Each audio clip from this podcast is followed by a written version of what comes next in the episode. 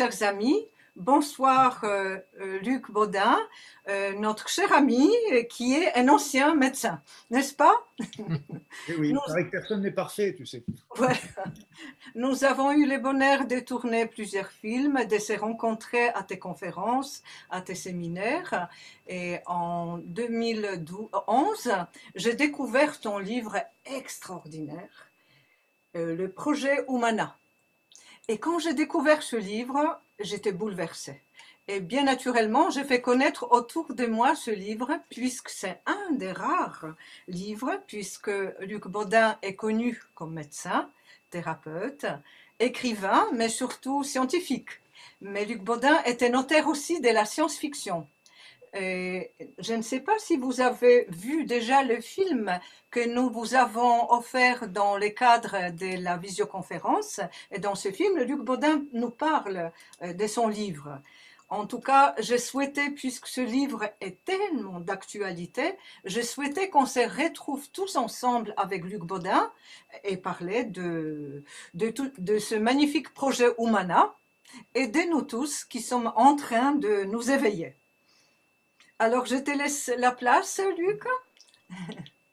Mais n'hé- n'hésite pas à me poser des questions entre deux, parce que ça permet aussi euh, de faire vivre euh, et que ce soit pas qu'un monologue. euh, Et je trouve ça toujours euh, très positif par rapport à ça. Et surtout comme tu es une, bonne, belle lectrice de ce projet et de ce projet Humana, et, et je tiens à dire que Malgozata a été euh, une des rares euh, qui a vraiment euh, pu saisir euh, le parallèle qu'il peut y avoir avec ce livre, entre ce livre et la situation présente, c'est assez impressionnant.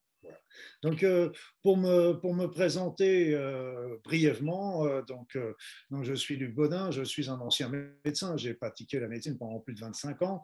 Je suis, j'ai un diplôme en cancérologie clinique spécialisé en, en médecine naturelle et en soins énergétiques. Et d'ailleurs, c'est à travers ce soin énergétique que j'ai beaucoup travaillé sur le niveau vibratoire de la Terre, dont je vous parlerai surtout dans la deuxième partie.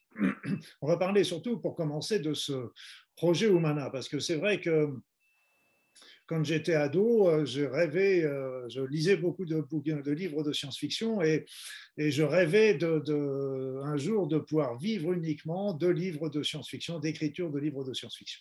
Et puis, il a fallu bien des années euh, pour me lancer sur euh, ce livre, Projet Humana, mais euh, il faut bien savoir que je me suis toujours passionné pour tout ce qui était un petit peu le dessous des cartes, le dessous des cartes, par exemple, de la géopolitique actuelle ou passée, toute la science, les sciences secrètes, tout ce qui est archéologie qu'on appelle interdite.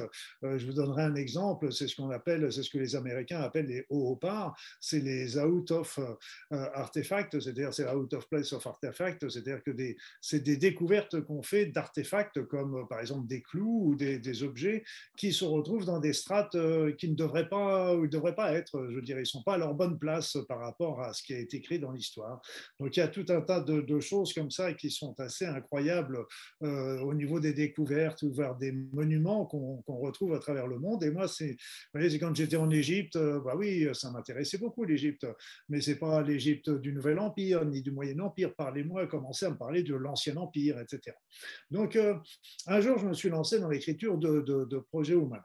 Ce qu'il faut savoir, c'est que quand j'ai commencé ce livre, je ne savais absolument pas où j'allais. Je ne savais pas où j'allais et euh, ça a été vraiment un livre euh, complètement d'inspiration complètement d'inspiration et presque je découvrais euh, euh, le chapitre suivant au fur et à mesure que je l'écrivais. D'ailleurs, ça me faisait rire parce que de temps en temps, je me disais vivement que j'écrive le, chapitre suivant pour savoir ce qui va se passer. Et, euh, et donc, c'était un livre complètement d'inspiration, mais c'est vrai que ça m'a permis de ressortir un, grand nombre d'informations justement qui ne sont pas connues du public et qui sont pourtant réelles. Je l'ai fait sous forme de roman pour éviter d'avoir, peut-être par fainéantise, ou pour les présenter différemment, pour éviter d'avoir à marquer toutes les références euh, de tout ça. Et c'est pour ça qu'il y avait une personne, euh, il y en a même deux qui m'ont fait ça.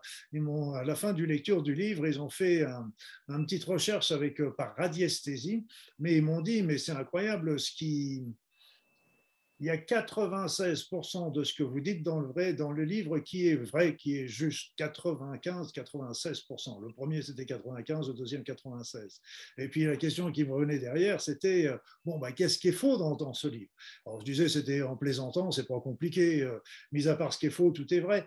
Mais ce qui est faux, qu'est-ce que c'est qui est faux? Bah, c'est pas compliqué. C'est l'histoire des héros, les héros qui sont complètement fictifs et c'est toute l'histoire euh, qui fait la trame un petit peu de, de, de, de ce livre et qui permet à ce moment-là de, de, découvrir euh, les dessous des cartes euh, qui, vont, qui vont très très loin, euh, bien au-delà de, de, ce qui se peut se passer au niveau de notre planète. On revisite aussi l'histoire de l'humanité, on revisite aussi les mythes et les légendes. Et bah, c'est un petit peu comme ce que disait Cocteau, plus je connais l'histoire et, et, plus je m'aperçois qu'elle est fausse, et plus je connais les mythes et plus je m'aperçois qu'ils sont vrais.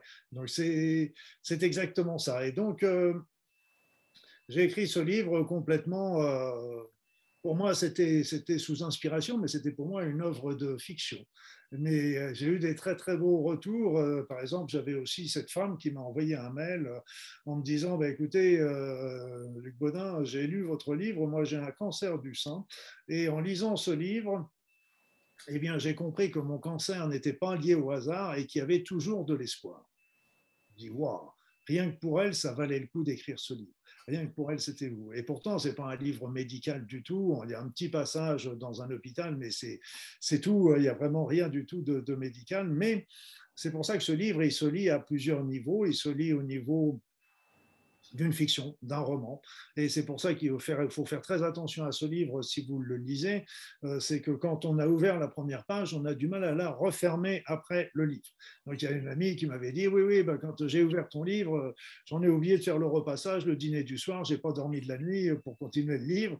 Et puis après ça, elle me dit, oui, puis il y a mon fils qui a pris le livre, et puis lui, il a passé la nuit aussi à le passer, bien que le lendemain, il a eu sa bulle à, son examen. Et puis actuellement, il y, a, il y a mon père qui a pris le livre et on n'arrive plus à le découvrir Donc, faites attention. Ça peut, c'est un, on peut le prendre comme un roman. Et après ça, le deuxième, deuxième étape, c'est de se dire, euh, et si c'était vrai? Et là, on arrive un petit peu dans la situation euh, qu'on connaît aujourd'hui parce qu'il euh, y a des parallèles qui sont absolument impressionnants par rapport à ce roman que je dis, je rappelle, c'était un roman complètement d'inspiration et, et, le, et ce qu'on est en train de vivre aujourd'hui, on va en reparler un petit peu plus loin.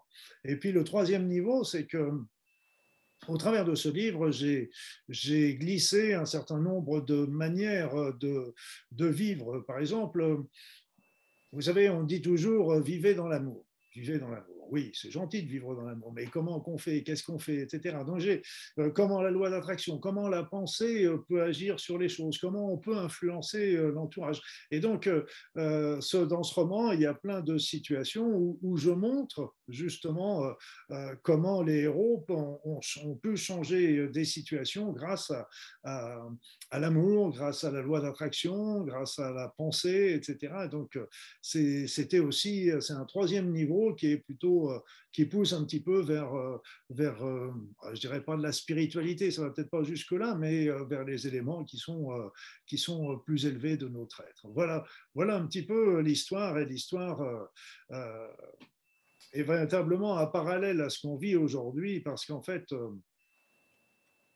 ce qu'on vit aujourd'hui euh, depuis un an et demi euh, à peu près, euh, bah, vous le connaissez aussi bien que moi, mais ce qu'il faut savoir, c'est qu'on connaît que là encore ce qu'on veut bien nous montrer et qu'il bah, y a tout un tas de, de choses qui se passent derrière euh, et, qui, alimentent euh, le, phénomène. Je vous donnerai un exemple.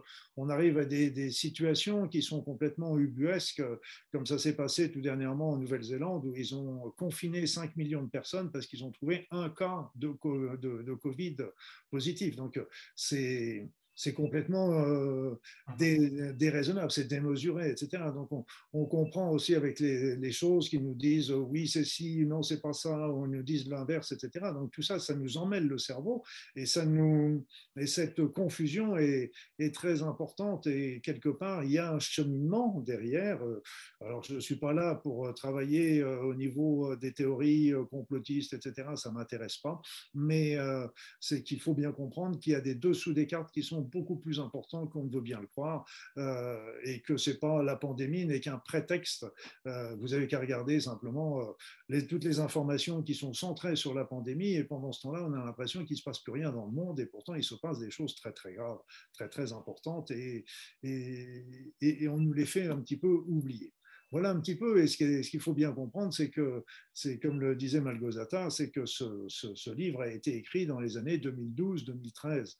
Donc, euh, ce n'est pas, un, pas un roman euh, récent, mais c'est un roman euh, visiblement d'anticipation, je dirais, quelque part.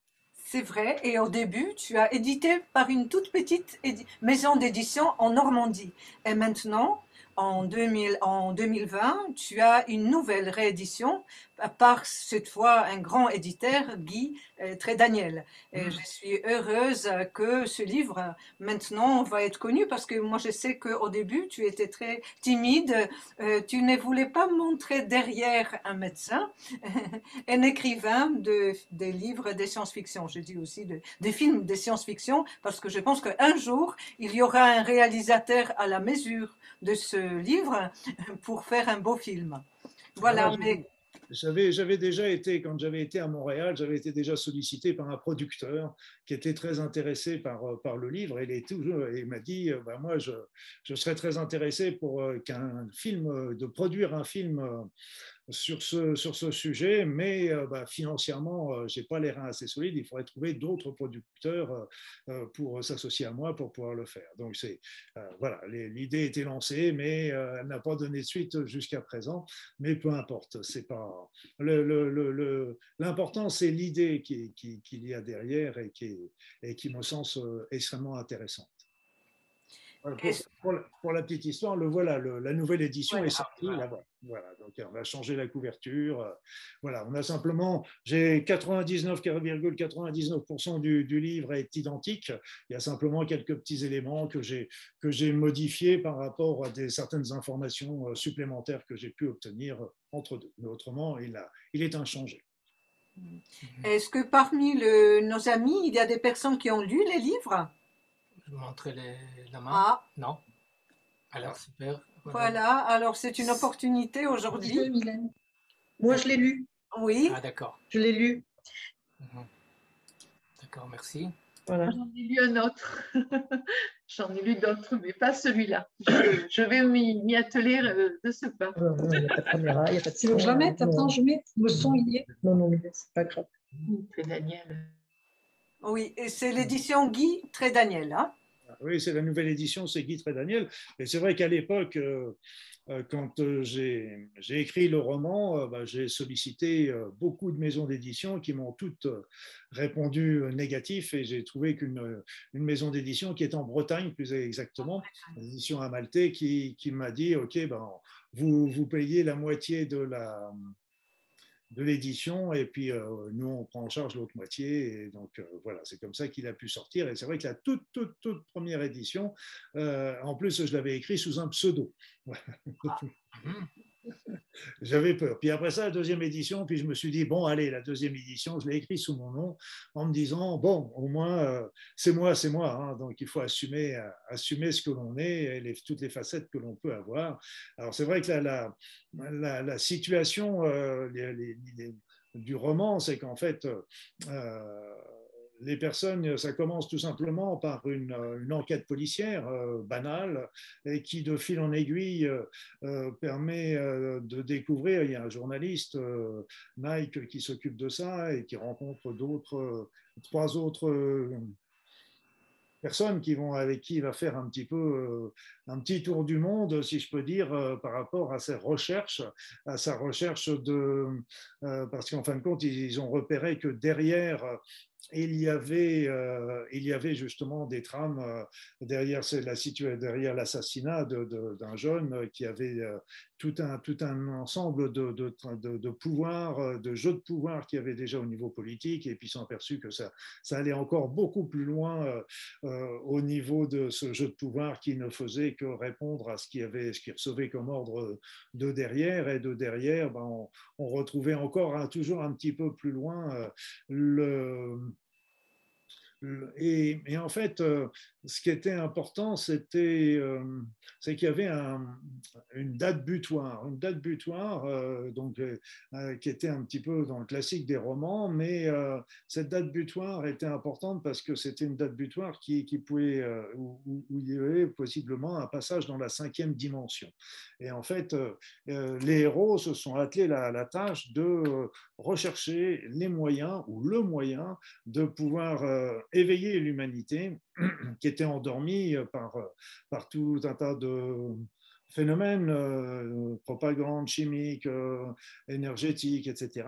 Et donc, ils avaient, ils avaient été explorer une méthode pour réveiller l'humanité, pour que cette humanité puisse, l'ensemble de l'humanité puisse se réveiller au moment où il va y avoir ce passage. Donc c'est évidemment une course contre la montre, il a, il a fallu trouver le moyen, c'est pour ça qu'il visite plein de pays euh, différents pour rechercher euh, ce, ce, moyen, et à chaque fois il trouve une piste, et puis ça, de fil en aiguille, euh, voilà. Et puis ils sont aidés par des, mains un petit peu invisibles qui viennent d'autres dimensions également, parce qu'il n'y a, pas qu'un échelon terrien, mais il y a aussi des échelons qui sont aussi au niveau extraterrestre, au niveau interdimensionnel, et puis au niveau, je dirais, encore plus, plus important, qui interviennent. Et, pour moi, personnellement, ces différents échelons, nous les rencontrons également aujourd'hui, présentement, dans la situation présente.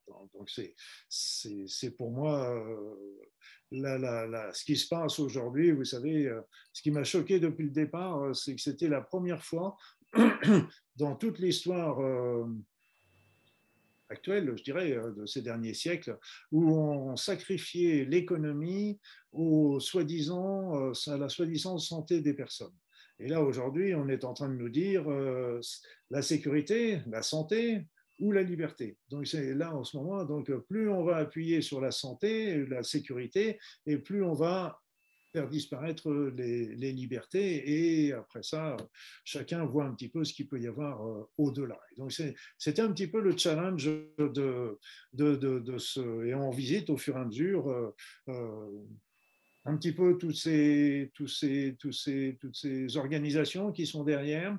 Et puis on revisite l'histoire de l'humanité aussi, telle qu'elle est véritablement possible. Et puis, euh, on revisite également euh, euh, toutes ces histoires archéologiques dont je vous ai parlé tout à l'heure, parce que quand vous regardez simplement, là, je voyais encore un documentaire, un petit documentaire là, de 5 minutes sur Tiahuanaco, qui est au, au en Bolivie, et montrait des, ruines qui, étaient qui datent de 15 000 ans. 15 000 ans.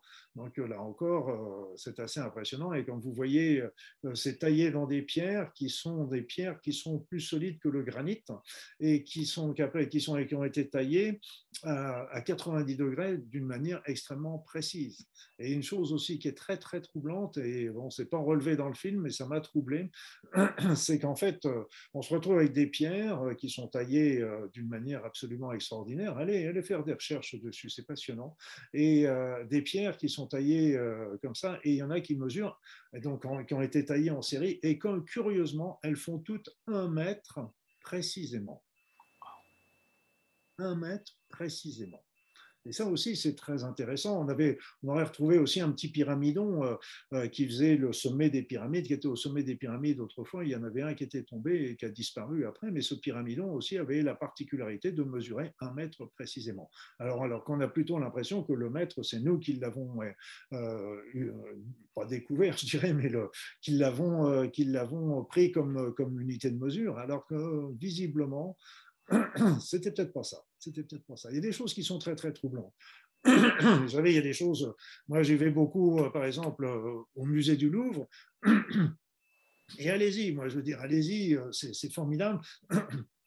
Et j'avais été dans le quartier euh, Sumer-Babylone. Dans le quartier Sumer-Babylone, vous allez avoir des petites tablettes euh, qui sont représentées avec ces écritures cuniformes. Donc tout ça, bon, déjà, vous vous dites euh, comment, pourquoi ils ont écrit si petit et comment ils ont fait pour les lire, parce qu'il faut quand même avoir une bonne vue. Mais encore plus fort, c'est qu'il y a un nain qui est tout petit, qui doit mesurer, allez, 6-7 cm sur 6-7 cm et qui écrit tout fin, tout fin, tout fin. Et moi, je trouve que les archéologues nous donnent une explication absolument remarquable dans ce qui est écrit en dessous, il nous marque écriture microscopique.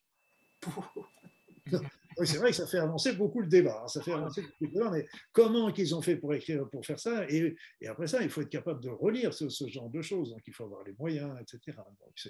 c'est toutes ces histoires qui m'ont qui m'ont toujours passionné et j'ai toujours été le méchant petit canard qui posait des questions là où il fallait pas. Voilà, donc c'était un petit peu tout ce que j'ai raconté dans, ce, dans cet ouvrage, le projet Humana. Et donc, quel est le, rapport par rapport à la situation actuelle? Je vous ai déjà parlé un petit peu de cette pandémie, mais peut-être que tu as d'autres questions à poser, euh, Margot Zata euh, Non, peut-être parmi les publics, il y a des personnes qui souhaitent poser des questions. Dire quelque chose. Avant qu'on atteigne euh, l'autre, la situation actuelle avec les énergies et tout ça Oui, absolument.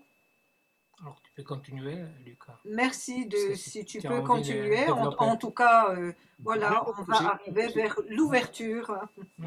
Donc là, si vous voulez, on, a, on se retrouve avec une situation euh, liée à la pandémie qui, qui a aussi bien des mystères, malgré tout, bien des mystères. Vous n'êtes pas, vous le savez comme moi, avec euh, tous ces sons qui sont différents. C'est quand même, j'ai été choqué, en tant qu'ancien médecin, qu'on puisse supprimer des médicaments, qu'on puisse interdire aux médecins de, de, soigner comme ils voulaient, etc. Euh, donc, euh, même les médecins ne pouvaient pas faire d'autopsie, que les médecins ne pouvaient pas faire euh, de, de, constat de décès comme ils le voulaient. Et je peux vous dire qu'il y a beaucoup, beaucoup de mes médecins, moi je suis toujours mes, mes revues médicales, et beaucoup qui étaient extrêmement choqués parce que tout le monde devait, ils mouraient, on mourait plus de son cancer. Oui, oui, mais il avait un Covid, donc il fallait marquer le Covid.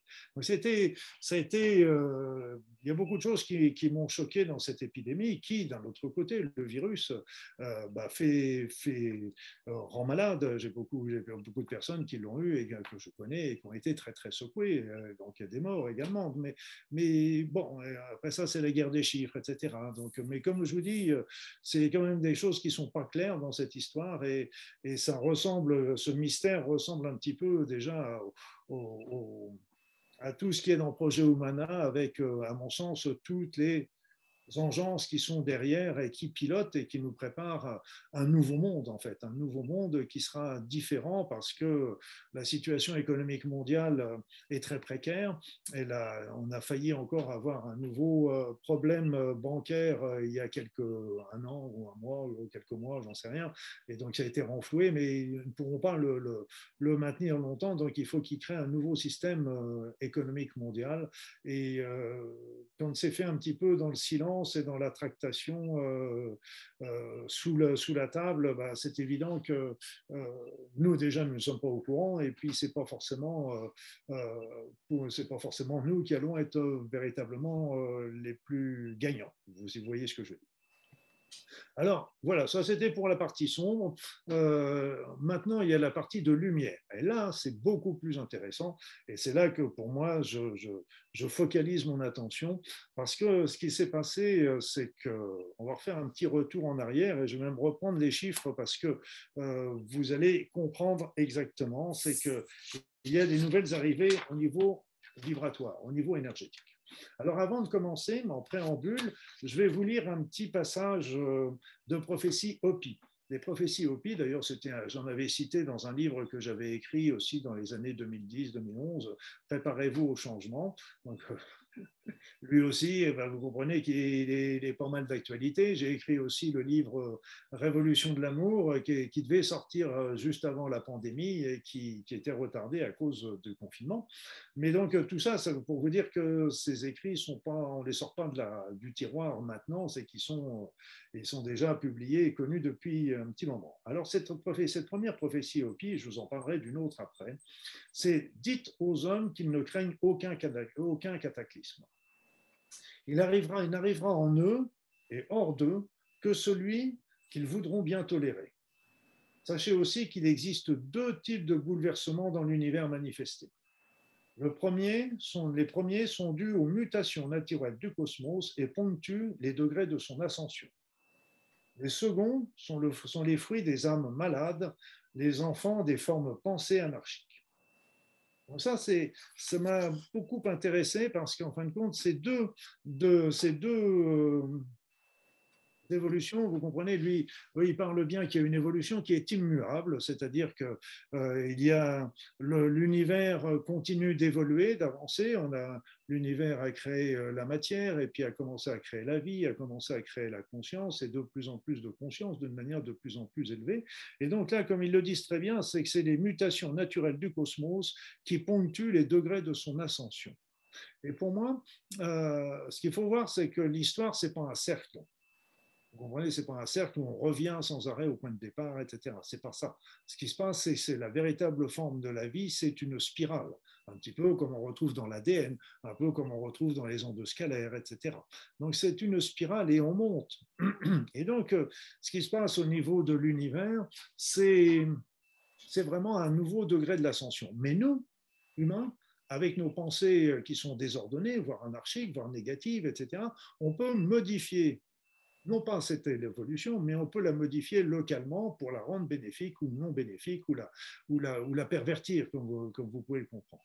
Alors, ce qu'il faut bien comprendre, c'est qu'au début, ce que je me suis aperçu depuis des années, j'ai suivi, je faisais des, soins énergétiques, donc je me suis toujours intéressé au niveau vibratoire de la Terre. Au niveau vibratoire de la Terre, parce qu'en fait, les êtres humains sont faits pour vivre vibrer au niveau vibratoire de la Terre. Donc, euh, pour vous donner des chiffres, c'est pour ça que j'ai remis mes lunettes et que j'ai amené un papier, euh, c'est pour donner des chiffres, c'est quand dans les années 1960-70, eh bien là, le niveau vibratoire de la Terre était à 6500 unités bovines. Ça, c'était quelque chose qu'on retrouve dans les textes anciens, etc., de la radiesthésie. Donc c'était 6500 unités bovines. Ça veut dire que tous les siècles précédents, voire les millénaires, peut-être même les millions d'années auparavant, on était à 6500 unités bovines. Unité Bovie, c'était M. Bovie qui avait mis ça au point euh, avec son pendule. Euh, s'il y a des Marseillais, ils vont encore me taper sur les doigts, c'est des unités Bovis, excusez-moi. Donc Bovis. Donc là, je m'excuse. Donc, donc les unités Bovis. Alors, le problème, c'est de trouver la valeur de l'unité. Combien vaut une unité? Vous savez, dans l'énergie, tout change, tout bouge, tout se transforme, et c'est difficile d'avoir une unité. Alors moi, j'ai pris, j'ai j'ai tapé un petit peu en touche en me disant, ben, on va prendre différemment. C'est qu'on va considérer, OK, dans les années 70, on était à 6500. Et là, j'ai pris ça comme point de repère, quelque part comme étalon. Et maintenant, regardons un petit peu ce qui se passe après. Alors, dans les années 80, c'est là que j'ai commencé véritablement à m'y intéresser. J'ai commencé à voir que ça montait discrètement, c'est monté à 8000 dans les années 80 pour monter jusqu'à 11 000 dans les années 2000 des gens ont trouvé ça formidable. On voyait une escalade, vous voyez, en 11 000, ça veut dire qu'on était 4500 unités bovis au-dessus de, de, ce qu'il y avait en 70, c'était énorme. Et si vous vous souvenez bien, c'est aussi la période où ont commencé à apparaître les enfants indigos, après ça, il y a eu les enfants arc-en-ciel, les enfants cristal, il y a eu les enfants dits, hyperactifs, les enfants avec les troubles de l'attention, il y a eu les autistes qui deviennent de plus en plus nombreux. Euh, par exemple, il y a plusieurs dizaines d'années, il y avait une naissance pour 250 enfants euh, aux États-Unis. Il y a 10 ans, c'était une naissance pour 65 enfants. Et je n'arrive pas à trouver les, chiffres pour l'actualité. Euh, ils sont bien gardés visiblement. Mais ça veut dire que certainement, les... Donc, tous ces enfants sont considérés comme étant des anormaux, alors sans parler des enfants hyper HP, euh, les enfants à haut potentiel, etc., ou à très haut potentiel. Donc, si vous voulez, c'est vrai qu'ils sont des inadaptés dans notre société. Mais notre société n'est pas un modèle non plus du genre, comme vous le savez. Donc, euh, elle est plutôt déséquilibrée et déséquilibrante. Et ces enfants, au contraire, ce qu'il faudrait, c'est les nourrir, de les aider à développer leurs talents, leurs capacités. Et je pense qu'ils pourraient nous apporter des choses extraordinaires sur cette terre. Alors, pour revenir à ce niveau vibratoire, donc il a monté, il montait très très doucement à partir des années 80-2000. Après ça, en, 2015, il est monté jusqu'à 15 000. Et donc, entre 2000 et 2015, moi, je faisais déjà des soins énergétiques, etc. Et ce que je me suis aperçu, c'est qu'en fait, on a commencé à apparaître chez les êtres humains des nouveaux chakras. Parce que je me suis dit, on pensait, on se disait, l'être humain est arrivé sur la Terre et au fur et à mesure, il y a eu des nouveaux chakras qui se sont développés, les sept principaux qu'on connaît bien. Et euh, je me suis dit, mais avec cette montée du niveau vibratoire de la Terre, ce serait extraordinaire si on avait un nouveau chakra qui apparaissait. Et en fin de compte, ce que je me suis aperçu, c'est que ce n'était pas un, mais il en est arrivé six nouveaux au fur et à mesure quelque chose d'assez formidable. Il y en a cinq supplémentaires en haut, et puis il y en a un en bas qui nous sert un peu d'encre de la marée. Donc, euh, jusqu'à 2015, c'était une montée régulière, mais c'était encore une montée euh, pas, trop, pas trop importante, bien qu'on soit arrivé déjà à 15 000. Donc, mais à partir de 2015, la, courbe a commencé à vraiment prendre sa forme d'exponentielle, à prendre une forme exponentielle. Et là, ça a été de plus en plus vite. 2015, donc je vous ai dit 15 000. 2020, 2020, 40 000. De juillet 2021, le 7 juillet 2021, on était à 50 000. Donc au début, euh, milieu d'année, il y a quelques mois, 50 000. Donc je vous rappelle, déjà, on était à 6 500 dans les années 70. Et là, là, ce qui s'est passé le 15 juillet 2021, euh, c'est qu'il y a eu ce qu'on appelle, ce que j'appelle moi l'ouverture du portail, c'est qu'il y a eu beaucoup d'énergie qui sont arrivées sur cette terre, beaucoup d'énergie qui sont arrivées sur cette terre, qui, nous sont arrivées et, euh, et qui a fait que le taux vibratoire de la Terre a commencé à monter à 73 000 unités bovies le jour de l'ouverture, à 120 000 le 21 juillet et on était pratiquement à, 100, à 160 000 le 1er août. Alors, ce qu'il faut bien comprendre, et ça c'est très important parce que vous allez voir, il y a beaucoup de choses qui sont complètement mélangées euh, dans, ce qu'on lit actuellement un peu partout. C'est que ces énergies arrivent de l'espace. Pourquoi elles arrivent de l'espace? Eh bien, au départ, je pensais que c'était des énergies qui étaient propres à la Terre. Puis après ça, je me suis aperçu qu'elles étaient propres au système solaire. Puis après ça, je me suis aperçu qu'elles irradiaient aussi dans toute la région de l'espace. Et puis, en fait, quand j'ai continué mes recherches, ben, je me suis aperçu que c'était l'univers entier qui était animé de ces nouvelles énergies. Et ça, c'était très, très intéressant parce que si l'univers entier était animé de ces nouvelles énergies, on rejoint complètement la pensée de la prophétie Hopi qui nous disait que ben, c'est les degrés de l'ascension. On était en train de vivre un degré de l'ascension de l'ensemble de l'univers. C'était vraiment très très intéressant par rapport à ça. Donc on est monté à 160 000 le 1er août, et là à partir de là, euh, donc ça a été une montée très brutale et vertigineuse en l'espace de quelques jours, quelques semaines, et à partir de là, il s'est formé une sorte de plateau. Mais pas, c'est pas resté plat, ça a continué de monter, de monter malgré tout, mais beaucoup plus lentement que dans ce pic. Ça montait à partir à peu près de 1000 unités bovies tous les jours ou tous les deux jours. Donc, je vous rappelle, 1000 unités bovies, quand on parle de 160 000, c'est pas, ça fait pas grand-chose, mais quand on réfléchit, au départ, on était à 6500, on s'aperçoit que, que, que, c'est énorme. Donc le plateau était ascendant et jusqu'au vers le 23 octobre, donc le 1er août était à 160 000, le 23 octobre c'était à 190 000, le 18 novembre on était passé à, à 220 000, et là, ce qui s'est passé, c'est que le 19 novembre, vous savez, il y a eu la, pleine lune et il y a eu l'éclipse. Et là, il y a eu une poussée formidable euh, qui s'est produite, c'est-à-dire que le 19 novembre, on est carrément passé de 220 000 à 320 000. Une poussée énorme qui est redescendue après. Elle n'est pas restée, elle est redescendue euh, en, 24-48 heures, elle est redescendue. Et là, nous nous retrouvons aux alentours de 230 000 et 240 000. On est à peu près dans ces, dans ces sphères-là actuellement 240 000, et quand vous voyez 240 000, il y a de quoi nous chahuter. Donc euh, c'est pour ça qu'il y a des personnes qui euh, ressentent, et en particulier, moi je peux vous dire que le 19 novembre, quand il y a eu cette poussée, j'étais, j'étais complètement, complètement tendu, énervé, excité, les, les yeux qui, regardaient, on, se demande, on peut avoir des petits vertiges, c'est pas des gros vertiges, hein, c'est pas des trucs qui vont vous emmener à l'hôpital, rassurez-vous, mais ça peut donner des petits troubles, des petits troubles de l'attention, des petits troubles de la concentration, des petites choses, des petites choses qui sont passagères parce que c'est notre organisme qui essaye de s'adapter à ces nouvelles énergies qui arrivent. Et ce qu'il faut bien comprendre, c'est que ce sont ces énergies qui sont bénéfiques pour nous. Elles sont bénéfiques. Elles ne veulent que notre bonheur. Et donc c'est vraiment important. Alors, ce sont ces énergies qui, qui ont favorisé la montée du niveau vibratoire de la Terre, mais ce qu'il faut bien comprendre, c'est que ces énergies, elles ont agi sur la Terre, mais elles agissent aussi sur chacun d'entre nous. À nous de, de, de, faire un blocage, soit on bloque, soit on laisse couler. Moi, je vous conseille, laissez, laissez-les agir, laissez-les entrer, laissez-les passer. Faites pas de, de, blocage parce que là, vous allez justement euh, ne pas suivre l'évolution, ce qui serait dommage, on aura l'occasion d'en reparler un petit peu plus loin, mais euh, euh, c'est surtout que ce, là, on est fait pour vivre dans l'énergie et les laisser vivre, les laisser passer tous les blocages que l'on peut avoir, nous, à l'intérieur de nous, psychologiquement ou physiquement, risquent de nous entraîner des problèmes euh, physiques ou psychologiques.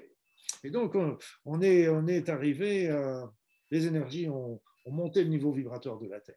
Alors après, donc c'est une conséquence au niveau vibratoire de la Terre. C'est un, c'est un étalon parce qu'on n'arrive pas à mesurer ces énergies euh, qui arrivent. Elles sont trop fines, elles sont trop subtiles, on n'arrive pas à les mesurer. Par contre, on peut, vérifier, on peut mesurer leurs conséquences sur la Terre, le niveau vibratoire de la Terre. Après ça, ce, cette vibration de la Terre qui augmente, elle agit un petit peu sur le champ magnétique terrestre faut bien comprendre qu'elle ne change pas le champ magnétique terrestre parce qu'on est toujours, on a toujours nos deux pieds sur la Terre et on pèse toujours le même poids, mais euh, elle, elle modifie et ce qui se passe à ce moment-là, c'est que de temps en temps, quand il y a des, poussées, un petit peu comme le 19, 19 euh, euh, novembre, bah, d'un seul coup, ça peut faire des petits chamboulements au niveau du champ magnétique qui reprend sa place après, c'est pas un souci, et qu'on peut retrouver dans la résonance de Schumann. Donc on voit aussi sur la résonance de Schumann des petits éléments qui poussent à certaines journées. Il y a des, on voit qu'il y a des gros flashs, etc. Alors ces gros flashs sont des indicateurs euh, par rapport au champ magnétique. Ce champ magnétique sont des indicateurs par rapport au niveau vibratoire. Donc tout ça, c'est très indirect, mais sont des petits éléments qui sont intéressants parce que tout simplement, ces énergies, ce niveau vibratoire, nous n'avons pas d'appareil pour le mesurer. Il n'y a pas d'appareil scientifique pour le mesurer. Donc, euh, comment qu'on le mesure? Eh bien, on va le mesurer tout simplement. Moi, j'utilise le test énergétique. Il y a des amis qui vont utiliser la radiesthésie ou la kinésiologie ou, les, antennes, les, baguettes coudées ou l'antenne de l'échelle. Donc, euh, chacun y va un petit peu de sa méthode, peu importe.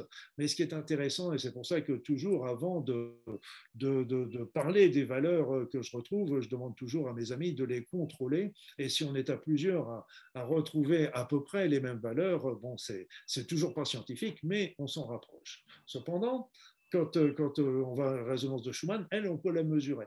Donc ça, c'est intéressant parce que euh, quand il y a des variations au niveau de la, résonance de Schumann, à ce moment-là, ça peut être un signe. Ce n'est pas spécifique. Il pourrait y avoir d'autres choses qui interviennent dessus. On est bien d'accord.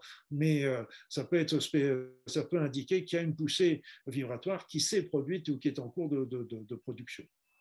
Voilà, donc c'est important et ces énergies, comme je vous l'ai dit, elles nous arrivent, donc elles ont monté en fréquence, déjà comme je vous l'ai expliqué, et puis après ça, il y a un deuxième phénomène qui s'est passé, c'est qu'elles ont monté en puissance. Vous savez, c'est un peu comme euh, votre radio, vous allez régler la fréquence pour avoir la chaîne que vous voulez, puis une fois que vous avez la chaîne, vous pouvez régler le volume. Donc là, excusez-moi, le volume qui s'est mis à augmenter, à s'élever, et donc, euh, et donc là aussi, ça a beaucoup boosté pendant toute cette période, ça a boosté de plus en plus, de plus en plus fort. Et puis, euh, je ne saurais dire quand elles sont apparues, peut-être qu'elles étaient là depuis le départ et que je ne les ai pas vues, mais euh, il y a aussi d'autres énergies qui sont des énergies encore beaucoup plus belles et beaucoup plus subtiles qui rentrent en même temps que les énergies dont je viens de vous parler qui sont des énergies, je dirais presque de nature euh, spirituelle, je dirais presque quelque part. Alors, on peut bien toujours pas les mesurer, mais, mais, mais, mais, vous pouvez les ressentir. Comment faire pour les ressentir? Eh bien, tout simplement, vous demandez à recevoir les énergies subtiles qui proviennent de ce portail de lumière, et vous allez les sentir arriver sur vous. Alors bien sûr, on n'est toujours pas dans la science, on est bien d'accord, mais euh, ça n'empêche que quand on les demande et qu'on ressent les choses sur nous, bon, ça amène, ça amène quand même des éléments euh, extrêmement intéressants. Donc, ce qu'il faut bien comprendre, c'est que, bien sûr, nous nous sommes faits, je vous rappelle, l'être humain est fait pour vibrer au niveau vibratoire de la Terre. Donc, euh, nous sommes amenés à, à, monter en même temps. Et ce qui se passe, c'est que, vous savez, on est dans un univers de dualité. C'est-à-dire qu'il y a de l'ombre et il y a la lumière, il y a le positif et il y a le négatif. Et ce qu'il faut comprendre, c'est que plus ça va tirer dans un sens, plus ça va tirer dans l'autre, si vous voyez ce que je veux dire plus on va être tiré vers ces nouvelles énergies, et plus d'un autre côté, la situation va, de la matérialité va nous tirer vers l'autre vers dans l'autre sens. Et donc c'est à nous, après ça, c'est notre choix, c'est à nous de, de, décider où est-ce que, entre ces deux extrêmes, où est-ce qu'on veut mettre le curseur. Nous nous sommes appelés pour aller vraiment dans le haut du curseur, parce que ce haut du curseur, c'est une, une occasion unique, unique, unique, euh, qui nous est offerte. C'est un cadeau, il faut bien le comprendre, c'est un cadeau. Et quel que soit l'avenir, c'est un cadeau qui nous est fait de pouvoir avancer, évoluer, parce que ces énergies vont nous permettre, nous permettre d'avancer euh, d'une manière euh, extraordinairement rapide sur notre évolution personnelle, euh, psychologique, spirituelle. Donc c'est véritablement un grand cadeau et ça, il faut vraiment bien le comprendre. C'est une occasion unique. Il y en a même certains qui disent, pourquoi, si on est si nombreux sur cette terre aujourd'hui, c'est qu'en fait, euh, beaucoup d'âmes ont choisi de se réincarner dans cette période pour justement bénéficier de cette, de cette possibilité d'évolution.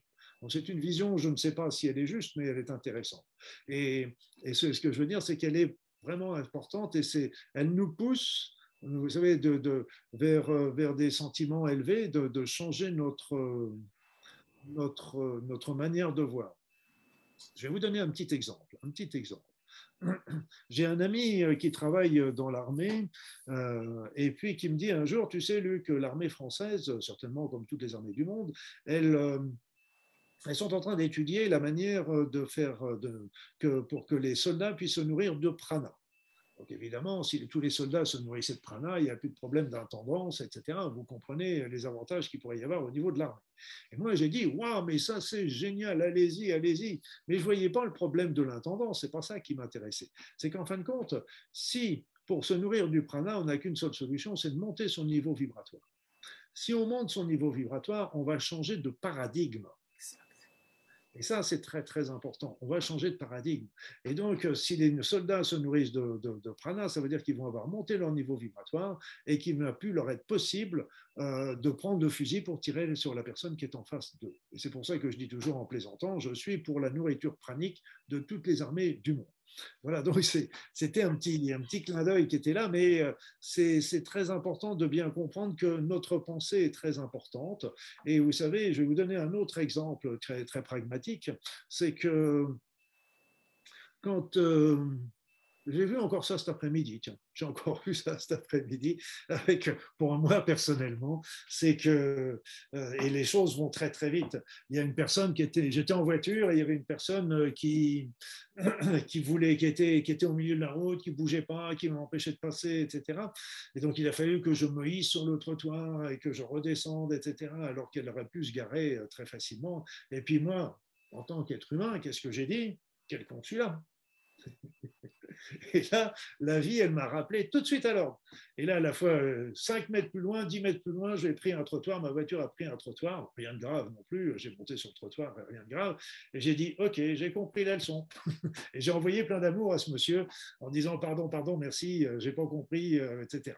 Mais si vous voulez, c'est que la vie, quand on envoie des pensées négatives à une personne, eh bien, on va baisser son niveau vibratoire on va lui favoriser, par exemple, euh, qui va commencer à avoir des pensées qui vont être plus égoïstes, voire faire des choses euh, plus pour le pouvoir, pour l'argent, euh, voire des choses aussi, des, des malversations, etc. Et donc, Bien sûr, c'est lui qui l'a fait, mais nous, nous avons une responsabilité. Et inversement, quand on monte le niveau vibratoire, quand on envoie de l'amour à, des personnes, ça va monter leur niveau vibratoire et au contraire, ça va les aider à prendre des décisions qui sont justes et équitables. C'est pour ça que je, pousse un petit peu tout le monde, euh, bien que quel que soit ce que vous pensez aujourd'hui de nos gouvernants, de, de ce qui est décidé, etc., c'est envoyez-leur de l'amour, envoyez-leur de l'amour parce que ça va justement les aider à monter leur niveau vibratoire et à commencer à, peut-être à prendre des décisions qui soient justes, équitables pour l'ensemble de l'humanité. Donc ça, c'est très, très important. Et ce qu'il faut bien comprendre, c'est qu'avec ces énergies nouvelles, on a une capacité, une puissance qui est très, très importante. Et, et là, que la pandémie arrive en même temps que ce portail de lumière, pour moi, ce n'est pas du tout une coïncidence. Du tout, du tout, du tout. Et donc, c'est parce que justement, c'est à nous de choisir. Et ce qu'il faut bien comprendre, c'est que même de ne pas choisir est un choix c'est-à-dire de ne rien faire, est quand même un choix également. Et ce qu'il faut, c'est qu'en nous, il faut qu'on arrive à, monter ce niveau vibratoire, à suivre, parce que, comme je vous ai dit, c'est une chance, c'est une opportunité extraordinaire qui nous est offerte là avec cette évolution. Et il y a un petit truc aussi qui est intéressant, et je pense c'est que, vous savez, il y a l'effet Maharishi, par exemple, qui nous a montré, avec l'expérience du centième singe, qu'un petit groupe de personnes était capable de changer les paradigmes de l'ensemble d'un on avait vu ça avec, euh, avec les singes. Ils avaient pris une nouvelle habitude de nettoyer les pommes de terre pour des raisons qui seraient trop longues d'expliquer. Et puis, en fait, il y avait un petit groupe qui avait commencé et c'était comme s'il y avait eu le centième singe. Pour ça, c'est un chiffre fictif, mais comme s'il y avait le centième singe qui avait commencé à faire cette, euh, à prendre cette nouvelle manière de, procéder. À ce moment-là, c'est comme si euh, toutes, les singes de l'île ont commencé à le faire. Et puis après ça, tous les singes des autres îles et des îles du continent enfin des continents, des îles du continent, des continents. Et ça, ça montrait que euh, ça, ça, ça, a un petit groupe, a changé le paradigme de l'ensemble de, l'espèce. Euh. Et donc, c'était extraordinairement intéressant. Et Maharishi a montré aussi qu'il euh, fallait 1%, racine carrée de 1% de l'humanité pour changer, pour racine carrée de 1% d'une population pour pouvoir, qui change et qui serait capable à ce moment-là de changer l'ensemble de la population. Il y a eu des expériences de fait comme ça dans certaines villes où des petits groupes ont, travaillé sur la ville et se sont aperçus qu'il bah, y avait moins d'accidents, qu'il y avait moins de délinquance, qu'il y avait moins d'agressivité, etc. Il y avait des répercussions sur l'ensemble du groupe. Donc là, c'est pareil. Là aussi, si, nous, on peut, on peut grâce à ces énergies monter, et ce qu'il faut bien comprendre, c'est qu'il y a de plus en plus de personnes qui le font. Et ça, on s'en aperçoit pas toujours parce qu'on peut s'en apercevoir que quand on discute un peu plus avec eux. Et ça, ce qui est intéressant, c'est c'est ce que j'ai calculé, moi, avec euh, l'indice d'amour de l'humanité. L'indice d'amour de l'humanité, c'est-à-dire un petit peu le bilan général entre le positif, le négatif, entre l'amour, la haine, etc. Le bilan Et quand, euh, donc, euh, pour calculer ça, je me suis basé sur un, phénomène en me disant, OK, on va prendre 100%. 100%, quand le chiffre atteindra 100%, ça veut dire qu'il y aura le groupe qui sera constitué et que ce groupe sera constitué et que ce groupe, à ce moment-là, euh, pourra avoir une influence sur l'ensemble. Le groupe euh, aura une influence, bah, évidemment, petite parce que c'est un petit groupe, mais il aura une influence quand même, et plus le groupe va grossir, et plus ça va prendre une influence importante. Donc, quand j'ai commencé à calculer ça, j'ai calculé ça au mois de juillet, et au mois de juillet, le bilan n'était pas joyeux. Était de 13%. Indice d'amour de l'humanité, 13%.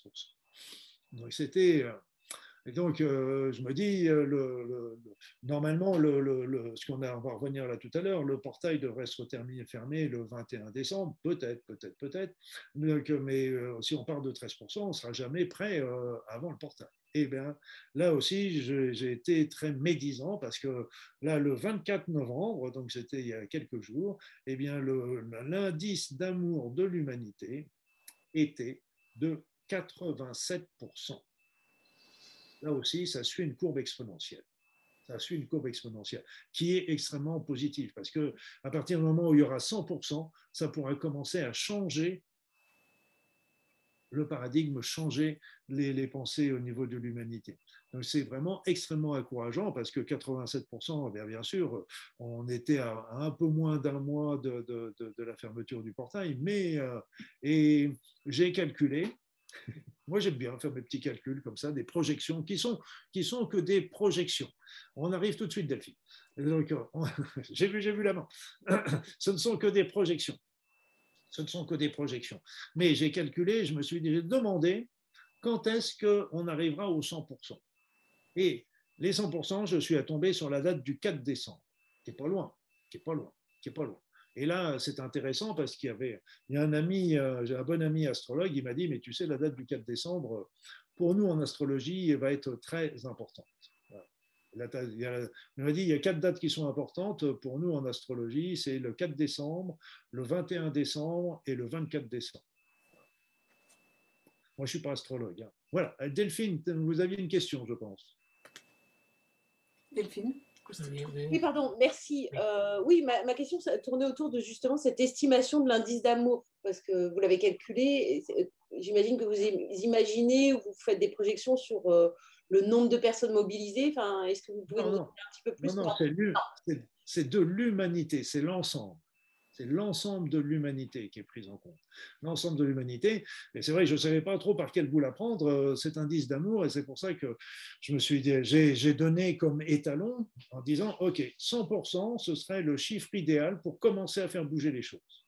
C'est là-dessus que je me suis, mais c'est l'ensemble de l'humanité. Et c'est pour ça que c'est extrêmement encourageant, parce qu'en fait, euh, euh, c'est comme si plus on nous en faisait voir, si je peux me dire, si je peux l'exprimer ainsi, plus on nous en fait voir dans, avec, toutes ces, réglementations, etc., et plus les personnes s'ouvrent. Comme quoi l'ombre travaillerait aussi pour la lumière. Donc, il y a plein de, il y a beaucoup plus de personnes qui, qui prennent, qui ouvrent leur esprit aujourd'hui qu'on ne pourrait le croire euh, a priori. Donc, c'est extrêmement encourageant. Même, mais si les, si toute l'humanité était dans, un, dans l'amour, le chiffre qu'on obtiendrait, c'est 3000%. D'accord. Voilà, c'est pour vous donner un petit, parce que vous avez, enfin, vous allez peut-être y revenir, mais vous avez évoqué cette euh, fermeture du portail en date du 21 décembre. Je, vous laisse voilà. justement, j'y arrivais parce que c'est un point, mais j'insiste quand même sur, euh, sur un, un phénomène. Euh, déjà, c'est la, la projection sur le 4 décembre n'est qu'une projection, hein, donc c'est c'est toujours, les prévisions sont toujours, par exemple, on n'avait pas prévu que les énergies allaient monter jusqu'à 240 000 ou 260 000. On pensait qu'elle allait arrêter, qu'elle allait stationner au-delà à peu près à 200 000. Mais en fin de compte, vous voyez, c'est que les prévisions euh, ont été, se sont révélées fausses et ça a été plus loin que ce qu'on ne pensait au départ. Donc, c'est pour ça que les prévisions, il faut toujours les prendre avec des pincettes. Euh, c'est un peu comme quand vous allez voir une voyante. La voyante, elle vous fait toujours une projection par rapport au présent mais si des choses changent du présent, la projection, la voyance, elle va changer. C'est euh, ce qui nous donne notre libre arbitre, et Dieu merci. Donc, euh, euh, une autre projection, et là je reviens un petit peu sur ce que disait aussi mon astrologue, c'est qu'en fait, moi j'ai checké et je me suis aperçu que le 21 décembre, avec le test énergétique, devait se se fermer le portail, devait fermer. Et j'ai même l'heure qu'on a réussi à, avoir à plusieurs. On a trouvé l'heure euh, qui serait aux alentours de 23h30, heure de Paris. Donc c'est Bon, mais là, je donne ça avec des grandes pincettes, avec des grandes pincettes, parce que on n'est pas, pas des extralucides, des voyants, etc. sont des, sont des approximations, mais ça tombe pile poil encore dans une date euh, qui, qui, qui n'est pas avec le solstice, avec tout ça, qui n'est pas banale, y compris au niveau astrologie. Donc, euh, c'est très intéressant quand on fait des regroupements un petit peu avec, euh, avec des personnes d'autres spécialités, je dirais, quelque part. Donc, si, si, on reprend, si on fait des projections maintenant, si on fait des projections, donc là encore, ce sont des hypothèses, et je suis vraiment euh, le premier à le dire. Donc, l'actuel, je vous ai dit, 25 novembre, on était à, on est à 240 000. On est le 25, non, on est le 26. Oui, non, hier, c'était 240. Le 18 décembre, j'ai calculé, on serait dans les 262 000.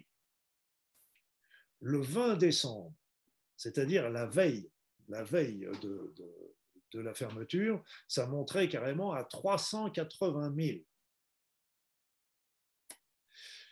Le jour J, alors là, ça explose, ça passe à 490 000. 490 000, ce qui est énorme. Donc c'est le jour de la fermeture, on a vu que c'était vers 23h30, mais je mets ça avec des grandes pincettes, je, comme je vous ai dit. Et puis je me suis dit, OK, et maintenant, on est le 21 décembre, et le 22, et puis le 23.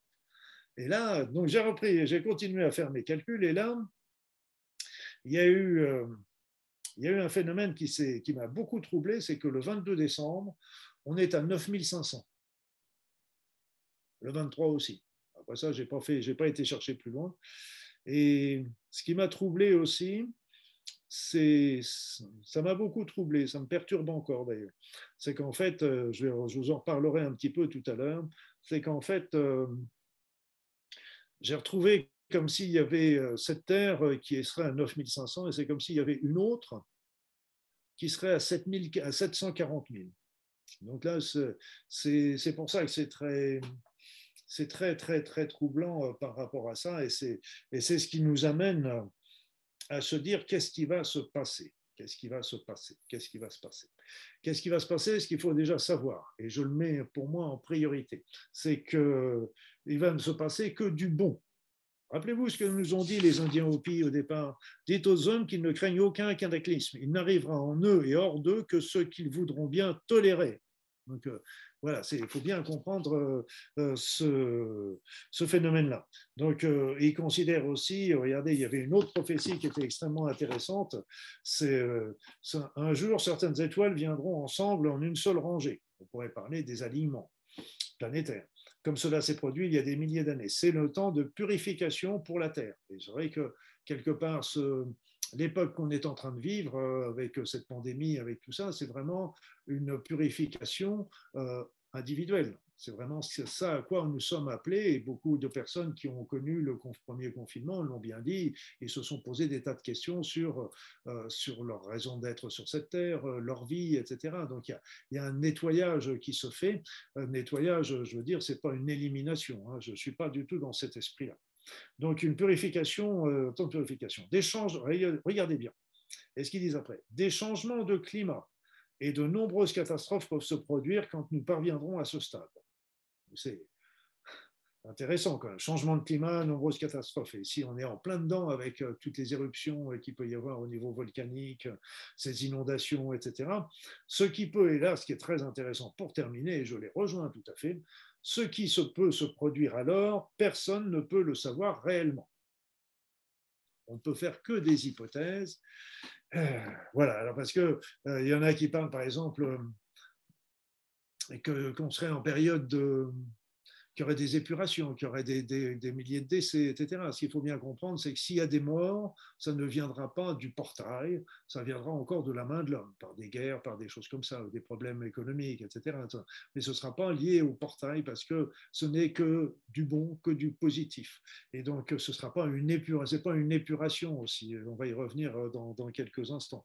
Donc, c'est pas, je suis absolument outré de dire ça. Et quand on voit, par exemple, le terme apocalypse, le terme apocalypse, c'est très très intéressant à comprendre, c'est qu'il ne veut pas dire destruction, fin d'un monde, cataclysme, etc. C'est pas du tout ça. C'est pas ça le, sens étymologique du mot. Le sens étymologique du mot, c'est que c'est la bonne nouvelle, c'est l'ouverture de l'esprit. C'est quand les écailles nous tombent des yeux. Et en ce moment, les écailles commencent à nous tomber des yeux parce que de ce qu'on entre ce qu'on nous fait croire et ce qu'on voit, euh, on voit des choses euh, et on a toujours encore du mal à voir et à croire ce que l'on voit. On est tous pareils parce qu'on est, euh, on est un petit peu, on aime bien nos habitudes et les choses comme ça. Donc, euh, je pense vraiment pas qu'on soit dans une période d'épuration, d'élimination, etc., parce qu'il y en a beaucoup qui présentent les éveillés qui suivront, les, les non-éveillés, ils, ils seront tous morts. Je veux dire que là, c'est, pour moi, c'est irrecevable, irrecevable. C'est irrecevable, en dehors de ma conception.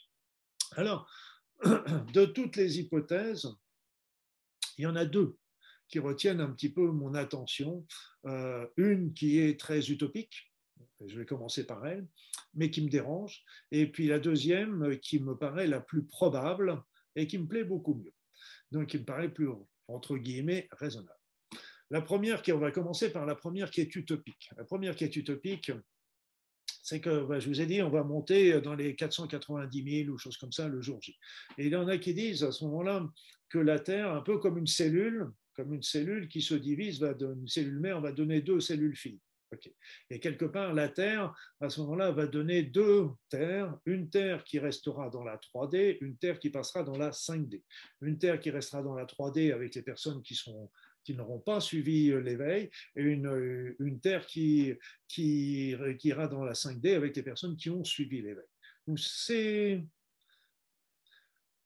dans la dans le domaine de la science aujourd'hui, c'est complètement euh, c'est de la science-fiction. D'ailleurs, mais euh, ce qu'il faut bien comprendre, c'est que dans la, quantique, euh, lisez les traités de physique quantique, quand on s'aperçoit tout ce qu'ils nous disent, tout ce qu'ils nous racontent et qui sont absolument, qui sont prouvés et qui sont absolument fantastiques, on se dit pourquoi pas? Et pourquoi pas? Et qu'est-ce qui et pourquoi il n'y aurait pas des, passages comme ça entre deux dimensions? Et là on serait dans un dans un couloir de passage Pourquoi? Et il y a deux il y a deux éléments, donc euh, scientifiquement, c'est pas prouvé, mais la physique quantique euh, nous a montré que bien souvent l'impossible était possible. Et puis, euh, il y avait deux autres facteurs qui m'ont troublé. Le premier facteur, c'est Projet Humana. Projet Humana. Parce que Projet Humana, je vous ai dit, c'était un livre qui était complètement d'inspiration. Complètement d'inspiration. Et à la fin de ce livre, on se termine par justement cette sissiparité au niveau de la Terre voilà, je, comme je vous ai dit, d'inspiration, euh, voilà, bref.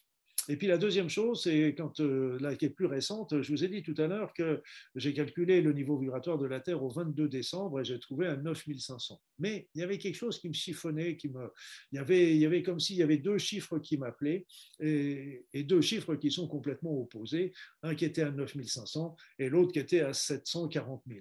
Donc, euh, et là, je me dis, est-ce que ça voudrait dire qu'il y a deux terres qui vont. Voilà. C'est, donc, c'est pour ça qu'il n'y aurait pas. Euh, il n'y aurait pas d'épuration, c'est-à-dire que chacun se retrouverait simplement dans le, dans le monde de son niveau vibratoire. Il n'y aurait pas de jugement dernier, il n'y aurait pas, de, pas une punition, il n'y aurait pas tout ça. C'est un petit peu comme, euh, vous pouvez prendre, euh, ce serait une question de fréquence de notre être. C'est un peu comme, comme si vous vouliez euh, vous vouliez apprendre l'anglais. Vous êtes adulte et vous voulez apprendre l'anglais. Donc, euh, vous allez, avoir, vous allez voir chez un, dans un professionnel, et puis le professionnel, il va vous dire, OK, on fait des cours d'anglais, maintenant, quel niveau avez-vous? Est-ce que vous êtes débutant? Est-ce que vous baragouinez un petit peu l'anglais? Est-ce que vous savez parler, mais que vous voulez avoir euh, parlé, le parler parfaitement? Il y a trois niveaux. OK.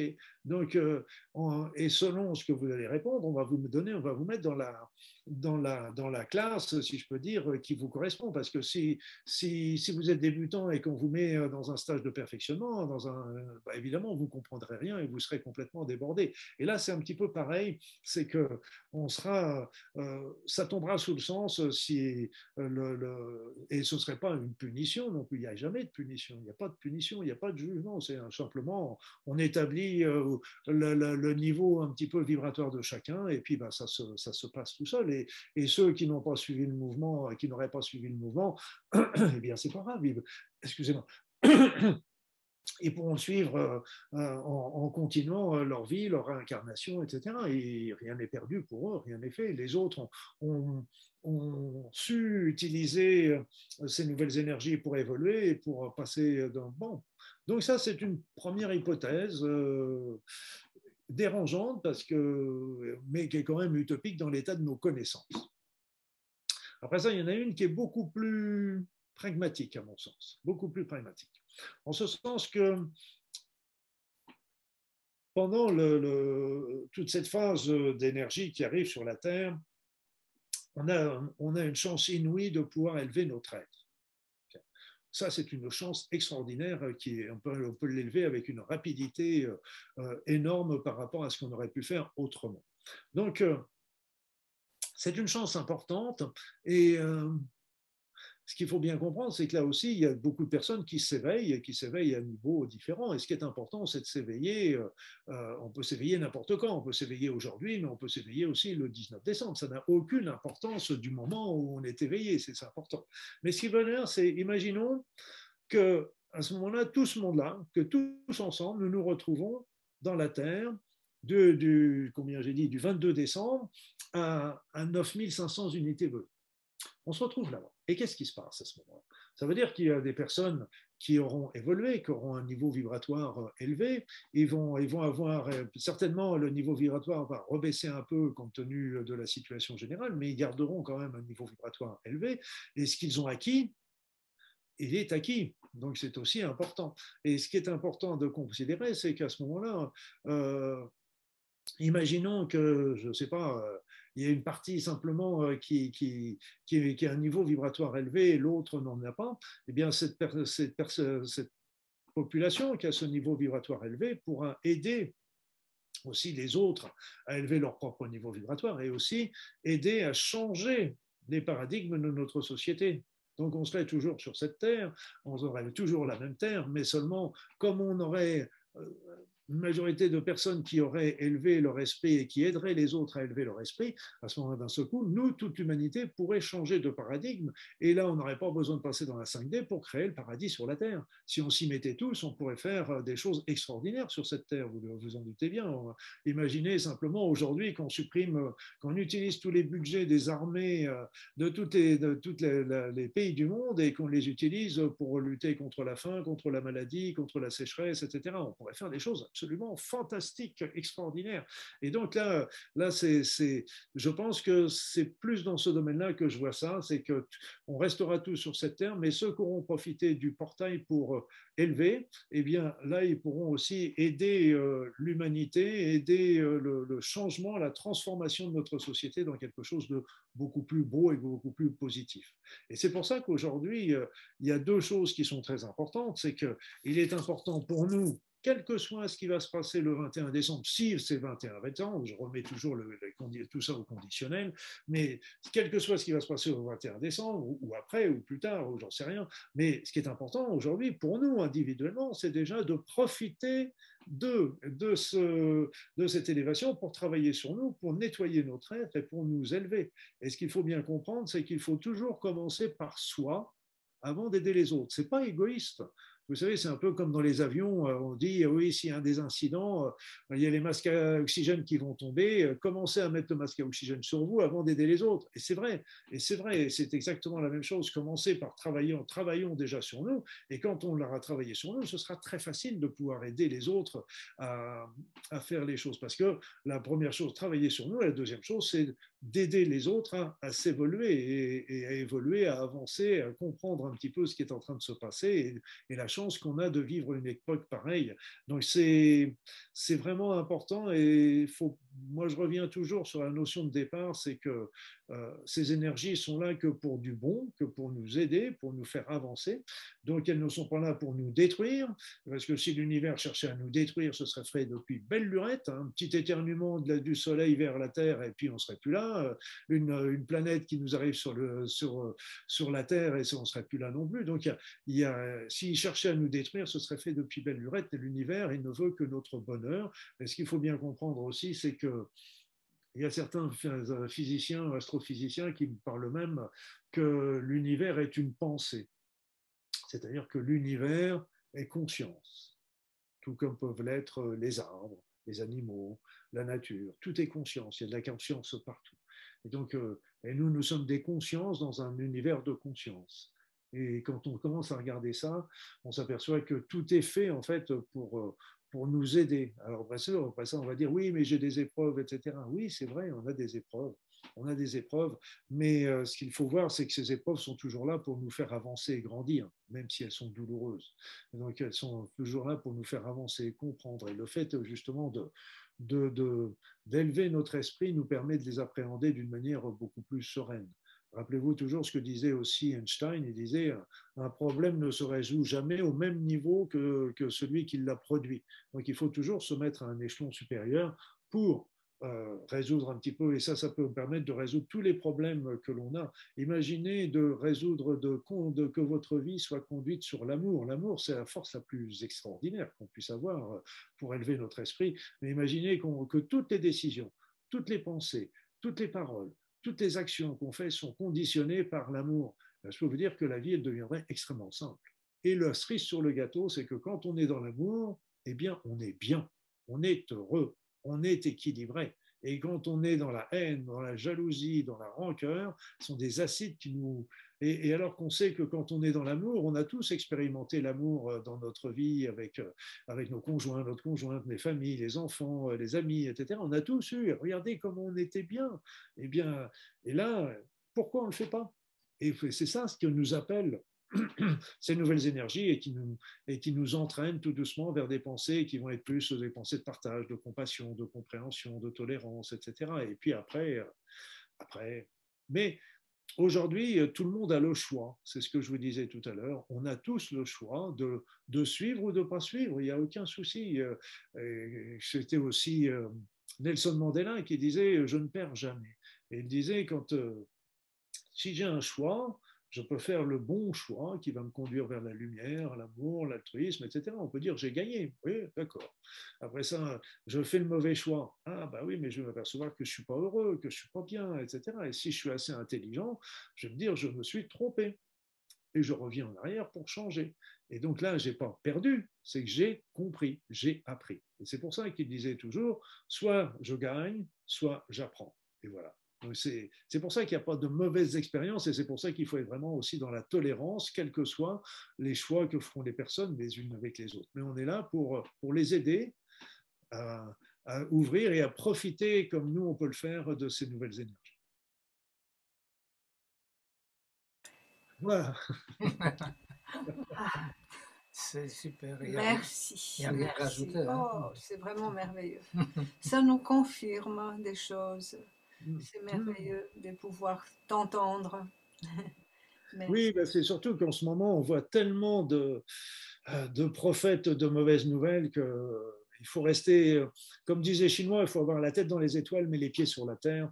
Et, euh, et c'est aussi pareil. Hein. Il y a des, beaucoup de confusion. Je parlais du résonance de Schumann, je parlais champ magnétique. Il y a toujours, il y a plein de mélanges qui sont faits. et à mon sens, il faut, il faut savoir euh, ce que l'on sait. Ce qu'on sait, c'est qu'il y a des nouvelles énergies qui arrivent et qu'elles sont bénéfiques et qu'on peut les utiliser. Et puis après ça, comme disent les Indiens Hopi, ce qui peut se produire à l'heure, personne ne peut le savoir réellement. voilà, il ne faut pas l'oublier.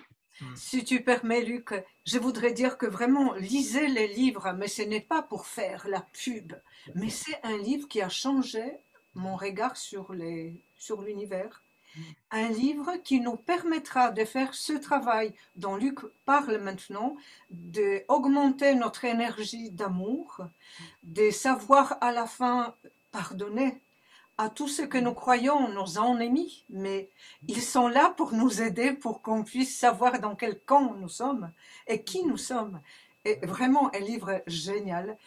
il est tellement abîmé depuis cinq ans, au moins six fois j'ai lu ce livre. Et dernièrement, et j'adore lire ce livre euh, au lit parce que comme euh, Luc dit, en ce moment l'énergie est tellement forte, je me dis la meilleure solution pour moi, puisqu'on ne peut pas faire des films, on ne peut pas vraiment voyager. Nous habitons entre l'Espagne et, et Perpignan. Et la meilleure chose pour moi, c'est à travers des livres comme ça, voyager et évoluer. Alors euh, euh, voilà, je vous invite à, découvrir ce livre et vous allez faire un travail magnifique. Euh, et en tout cas, moi, j'ai eu le, plaisir de les faire et je vais continuer de relire parce que tout ce que tu nous as transmis tout à l'heure se trouve dans ce livre.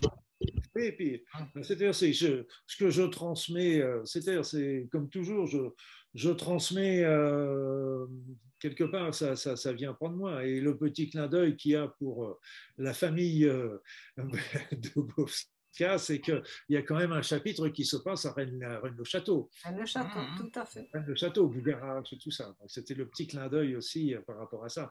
Mais c'est vrai qu'il y a un autre livre que j'ai écrit complètement sous l'inspiration aussi, celui-là, et, et, qui est aussi percutant de, réflexion et qui s'appelle Dialogue avec Lucifer.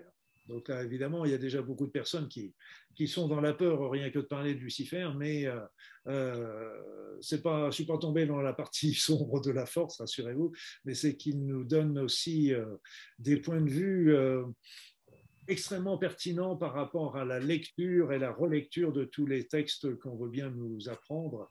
Et par exemple, et, et ça y montre bien aussi que que l'ombre travaille également pour la lumière. Donc c'est pour ça qu'il faut avoir vraiment de, beaucoup de tolérance et pour euh, simplement lever un petit peu le voile, euh, c'est que Lucifer, c'était le premier archange euh, de Dieu. Donc c'était le, plus, le plus grand, le plus fort, le plus, le plus dirigeant. Et, et en fait, Dieu, c'est Dieu qui l'a chargé de ce travail ingrat qu'il fait aujourd'hui euh, de, de, faire le, le, démon tentateur. Mais euh, c'est le, c'est pour ça que Dieu l'a lui a confié à lui parce que c'était son plus fidèle serviteur et c'était qu'à lui qu'il pouvait le confier. Et en fait, euh, aussi au niveau des tentations, euh, les anges et les archanges, ils sont unipolaires, c'est-à-dire qu'ils ne ils sont pas comme nous. On a l'ombre et la lumière, euh, le, le, positif et le négatif. Les, anges sont tous conçus sur unipolaire, simplement basés sur, créés sur l'amour et la, compassion. Et donc, ils n'étaient pas capables de faire des tentations. Ce n'était pas, pas dans son domaine, j'irais, de pensée, si je peux dire. Et, ce et pour les tentations, pourquoi les tentations sont si tentantes, c'est parce qu'en fin de compte, il suffit qu'il aille puiser en nous notre partie sombre pour la ressortir. Évidemment, comme ça vient de nous, c'est encore beaucoup plus tentant. Et puis à nous de savoir ce qu'on veut faire. Là encore, c'est une question de choix. On vient sur Mandela, hein, sur la pensée de Mandela. Soit on choisit la lumière, ok, on gagne. Soit on choisit l'ombre, ok, on perd.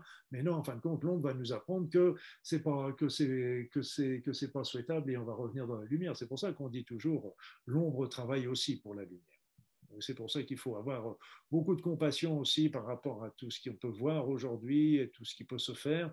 Et il euh, faut bien comprendre que c'est tout ça, c'est pour nous replacer un petit peu sur ce que l'on veut, sur ce que l'on est.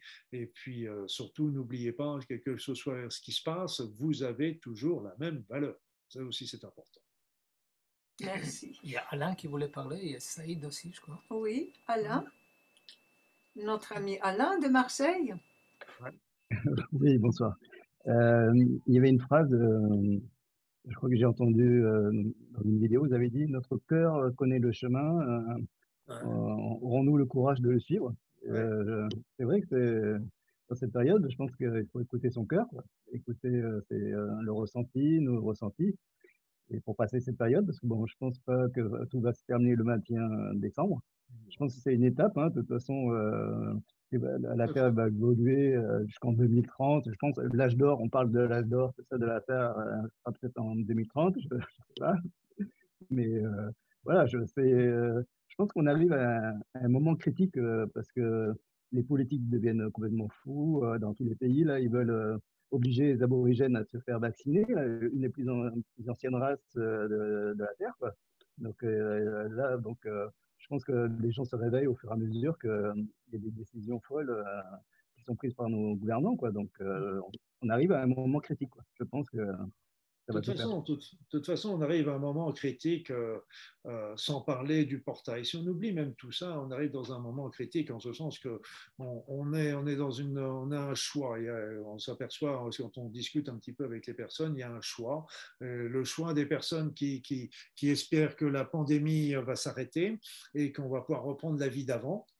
Et puis, euh, donc, il y a l'autre euh, catégorie qui, voit un, monde très liberticide où les libertés vont avoir fondu euh, sous des raisons sécuritaires. Et donc, on va se retrouver dans, un, dans une société type 1984.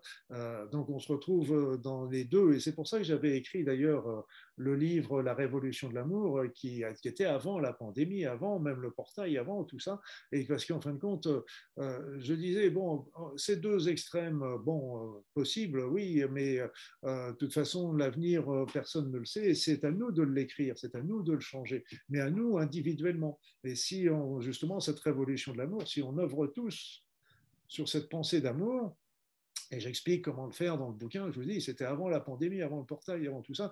Et si on est nombreux à pouvoir le faire, eh bien là, on va pouvoir véritablement faire basculer l'humanité. C'est une troisième voie. Et c'est pour ça que la voie, la voie du milieu, la voie de la sagesse, la voie qui va, qui va éviter la guerre, euh, des choses comme ça. Et donc, euh, et comme en plus avec l'effet Maharishi, euh, il suffit pas d'avoir un gros nombre de personnes pour le faire, hein, une, petite population peut le faire, voilà. Et cette phrase que vous avez citée, ton cœur connaît le chemin, maintenant auras-tu le, le, courage de le suivre, ça c'était aussi, ça a été encore une, phrase qui m'avait été donnée euh, au cours de mon sommeil. De temps en temps, il m'envoie des phrases en anglais. Alors, je ne sais pas pourquoi il m'envoie des phrases en anglais, parce que je parle anglais aussi bien qu'une vache espagnole, bien que j'ai vécu un peu dans ces pays-là, mais euh, euh, c'est rigolo. Il y a des petits trucs rigolos. Il y avait d'autres questions autrement? Oui. Quelqu'un, non? Oui, Saïd non, il y avait un commentaire, je vois. Si Oui. moi, j'ai fait, j'ai mis une question. Est-ce que bah, par rapport à la colère, par exemple, qu'est-ce que vous, me vous nous conseillez? Parce que c'est quand même assez légitime d'avoir, quand on n'a pas envie de se faire injecter ce poison, Et je comprends qu'il y en a qui étaient obligés de le faire parce qu'ils étaient obligés pour leur travail, mais euh, quand, on, quand on a la chance aussi de pouvoir refuser, on, est quand même en colère parce que là, ils nous réduisent le test PCR, par exemple, de 72 à 24 heures. Et, et ça, ça, nous complique la vie si on doit prendre le train ou autre. Ah Donc, comment faire avec cette colère euh, Et comment aussi, la deuxième question, c'est quid de nos amis qui ont été forcés, en gros? Euh, Enfin, je sais pas, tout le monde en parle du vaccin, donc c'est pénible, mais en même temps, euh, voilà, ça fait peur. Ce qui, voilà, la peur et la colère, je sais bien que c'est pas bon. on n'arrive pas tout le temps du côté de l'amour et de la joie, quoi. C'est bien sûr. Ah, mais de toute façon, euh, vous savez, moi je disais ça à mes patients autrefois, je leur disais, je ne suis pas là pour vous demander des choses faciles. Euh, c'est vrai, c'est que c'est difficile quand, on voit, quand on voit tous ces, tous ces éléments euh, comme, petit peu, comme si les choses se resserraient, hein, toujours un petit peu un étau qui se resserre. Alors après ça, il faut bien comprendre euh, que pour les vaccins qui ont été, qui ont été obligatoires, ne serait-ce que pour certains pour le travail, etc. Euh, c'est comme pour tout, euh, il y a des personnes qui ont refusé et qui ont arrêté leur travail.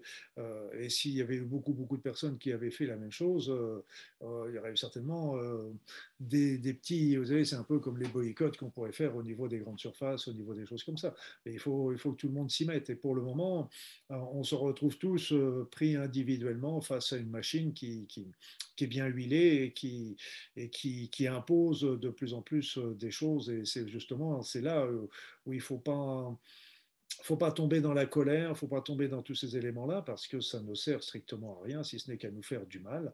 Euh, on a le droit de, montrer toujours son désaccord, c'est toujours important de dire ce qu'on pense et ce qu'on vit.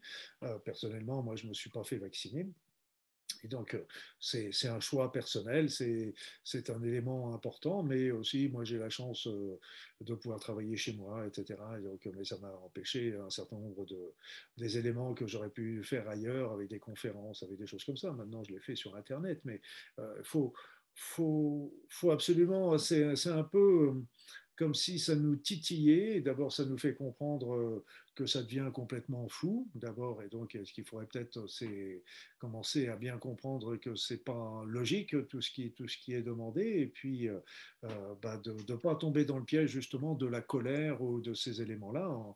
Et ça ne sert strictement à rien qu'à se faire du mal. Mais je dis ça euh, et je comprends très bien cette colère parce que je la vis aussi de temps en temps, mais ça ne sert à rien. Il faut vraiment arriver à prendre de la distance et, euh, et, de tenir la route et de tenir la route. C'est surtout ça. Moi, je pense que la lumière est au bout du chemin et c'est rien ne me fera changer cette opinion-là. Mais après le 21 décembre, euh, enfin, j'aimerais bien que ça attende pas 2030 en fait, mais on ne sait pas exactement ce qui va se passer. Mais j'ai pas envie d'être 10 ans dans un truc euh, comme c'est parti là. C'est juste c'est qu'on est, on est aussi des, comme ils disent aussi avec, euh, avec euh, les Indiens Hopi, ils le disent très très bien, hein, c'est que l'évolution, elle dépend aussi des fruits des âmes malades et des enfants, des formes pensées anarchiques, etc.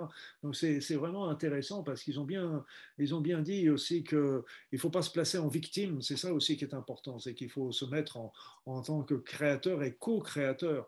Et euh, tant que justement, ce, c'est comme ça, par exemple, de faire des manifestations de rue euh, qui vont aller dans, la, dans l'agressivité ou la bagarre. Euh, je dirais qu'on tombe, tombe sur le niveau qu'ils cherchent à nous faire atteindre. Et c'est que justement, il faut arriver à, à, passer outre et à se dire, OK, j'élève mon esprit, je regarde les choses autrement, je leur envoie plein d'amour, parce que visiblement, pour qu'ils arrivent à faire des choses comme ça, il faut vraiment qu'ils en aient vraiment, vraiment, vraiment grand, grand besoin. Et euh, il faut essayer d'arriver à regarder les choses autrement, ce qui n'est pas toujours simple, ce qui est de la théorie, ce que je vous dis, parce qu'il faut bien le vivre aussi dans tous les jours, mais euh, ça ne sert à rien d'être dans cette rancœur et de rester justement dans des...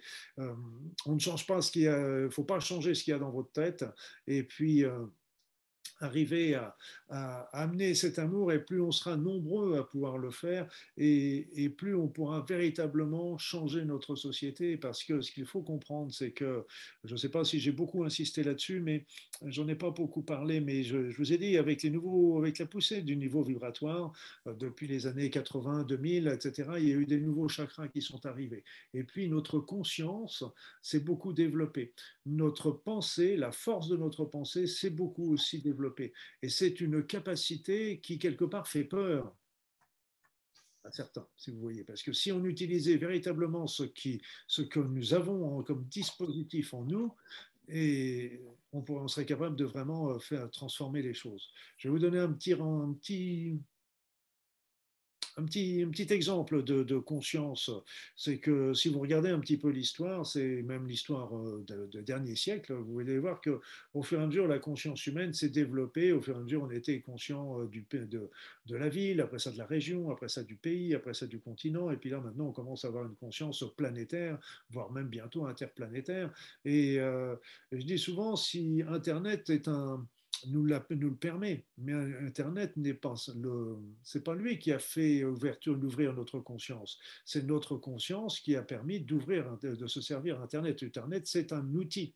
Si Internet avait existé euh, au moment euh, de, des croisades, je pense euh, que les, les les chevaliers de l'époque n'auraient pas vu beaucoup l'intérêt de ce genre d'appareil.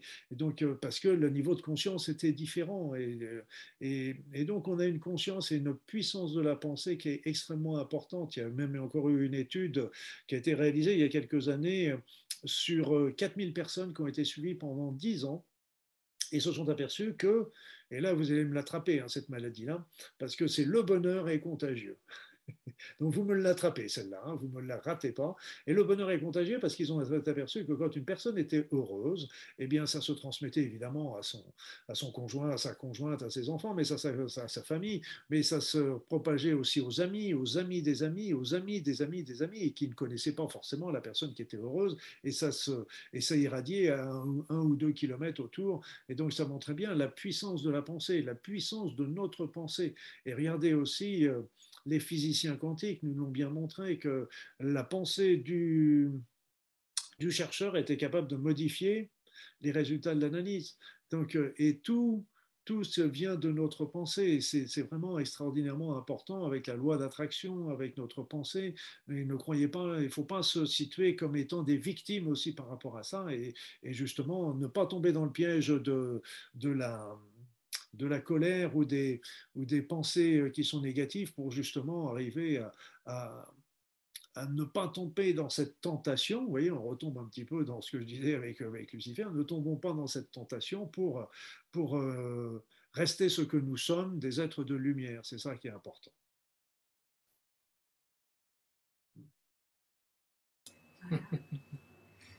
C'est vrai, c'est vrai. Alors les amis, est-ce qu'il y a des personnes qui souhaitent, je vois Daniel, souhaite poser la question à Luc Daniel? Oui. Daniel Touchet? Oui. Alors, ah, juste activer les micros, Daniel. Je chercher Daniel. Daniel est en bas à gauche. non, elle est en haut à droite pour moi, mais c'est pas grave. Ah, non, non, mais je veux dire euh, les micros.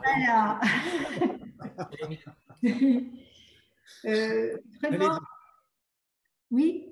Oui, allez-y, allez Bonsoir, en tout cas, je, je, suis très heureuse euh, d'avoir participé à cette visioconférence.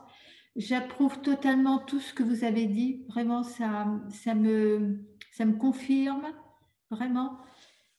Et ce que vous disiez, que la lumière est au bout du chemin, ça, je suis bien de votre avis. Et je me dis aussi que tous les êtres euh, qui, euh, justement, si on s'est donné rendez-vous à cette période, c'est que déjà notre âme l'a voulu. Donc, euh, c'est très important de le savoir. C'est pas, voilà, c'est, nous sommes responsables en fait. Hein. ça nous donne une responsabilité de, continuer et déjà d'œuvrer pour notre, notre âme et donc œuvrer pour l'humanité et pour le tout, je dirais. Et vraiment, euh, Luc, là, entre les bons DVD de Major Zata et Constanti et, votre, et vos livres, là, les deux que vous avez donnés, ça va être des beaux cadeaux de Noël que nous allons faire.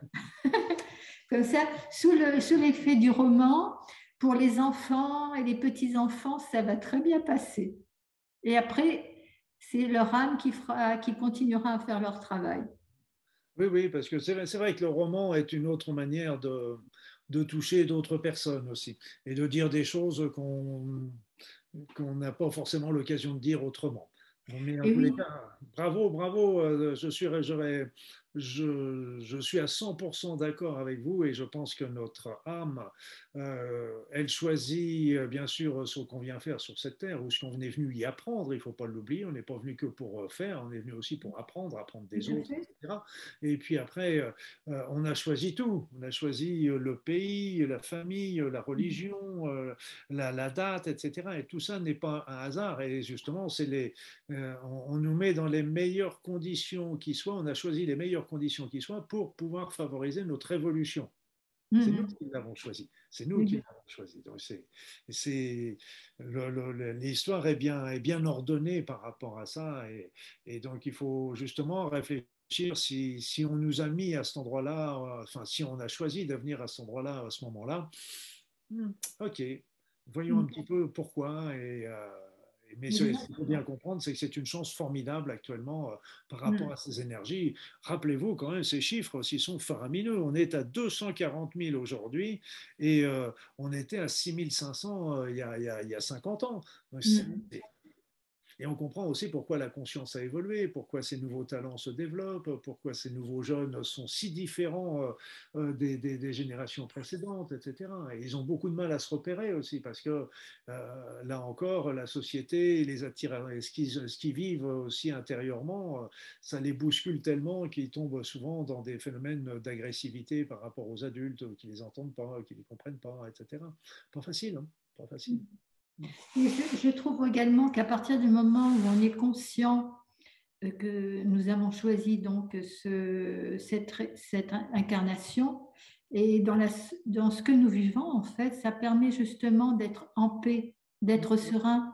Et justement, c'est vrai que moi aussi, au début, je partais dans la colère. Je me suis dit non, non, non, non, tu as choisi d'être là à ce moment-là, donc tu vas le vivre le plus positivement possible.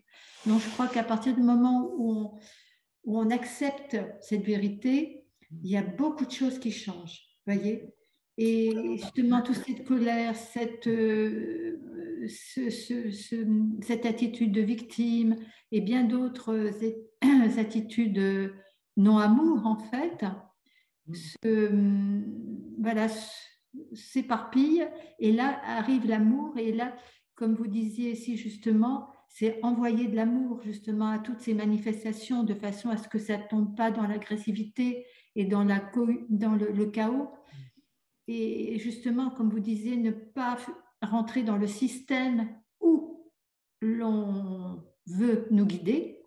Mais c'est justement, c'est euh, aller dans ce sens de donner de l'amour de façon à ce que ça permet aussi de pouvoir aider les autres à, s'éveiller et à, réfléchir et, aller tous dans même, la même union en fait.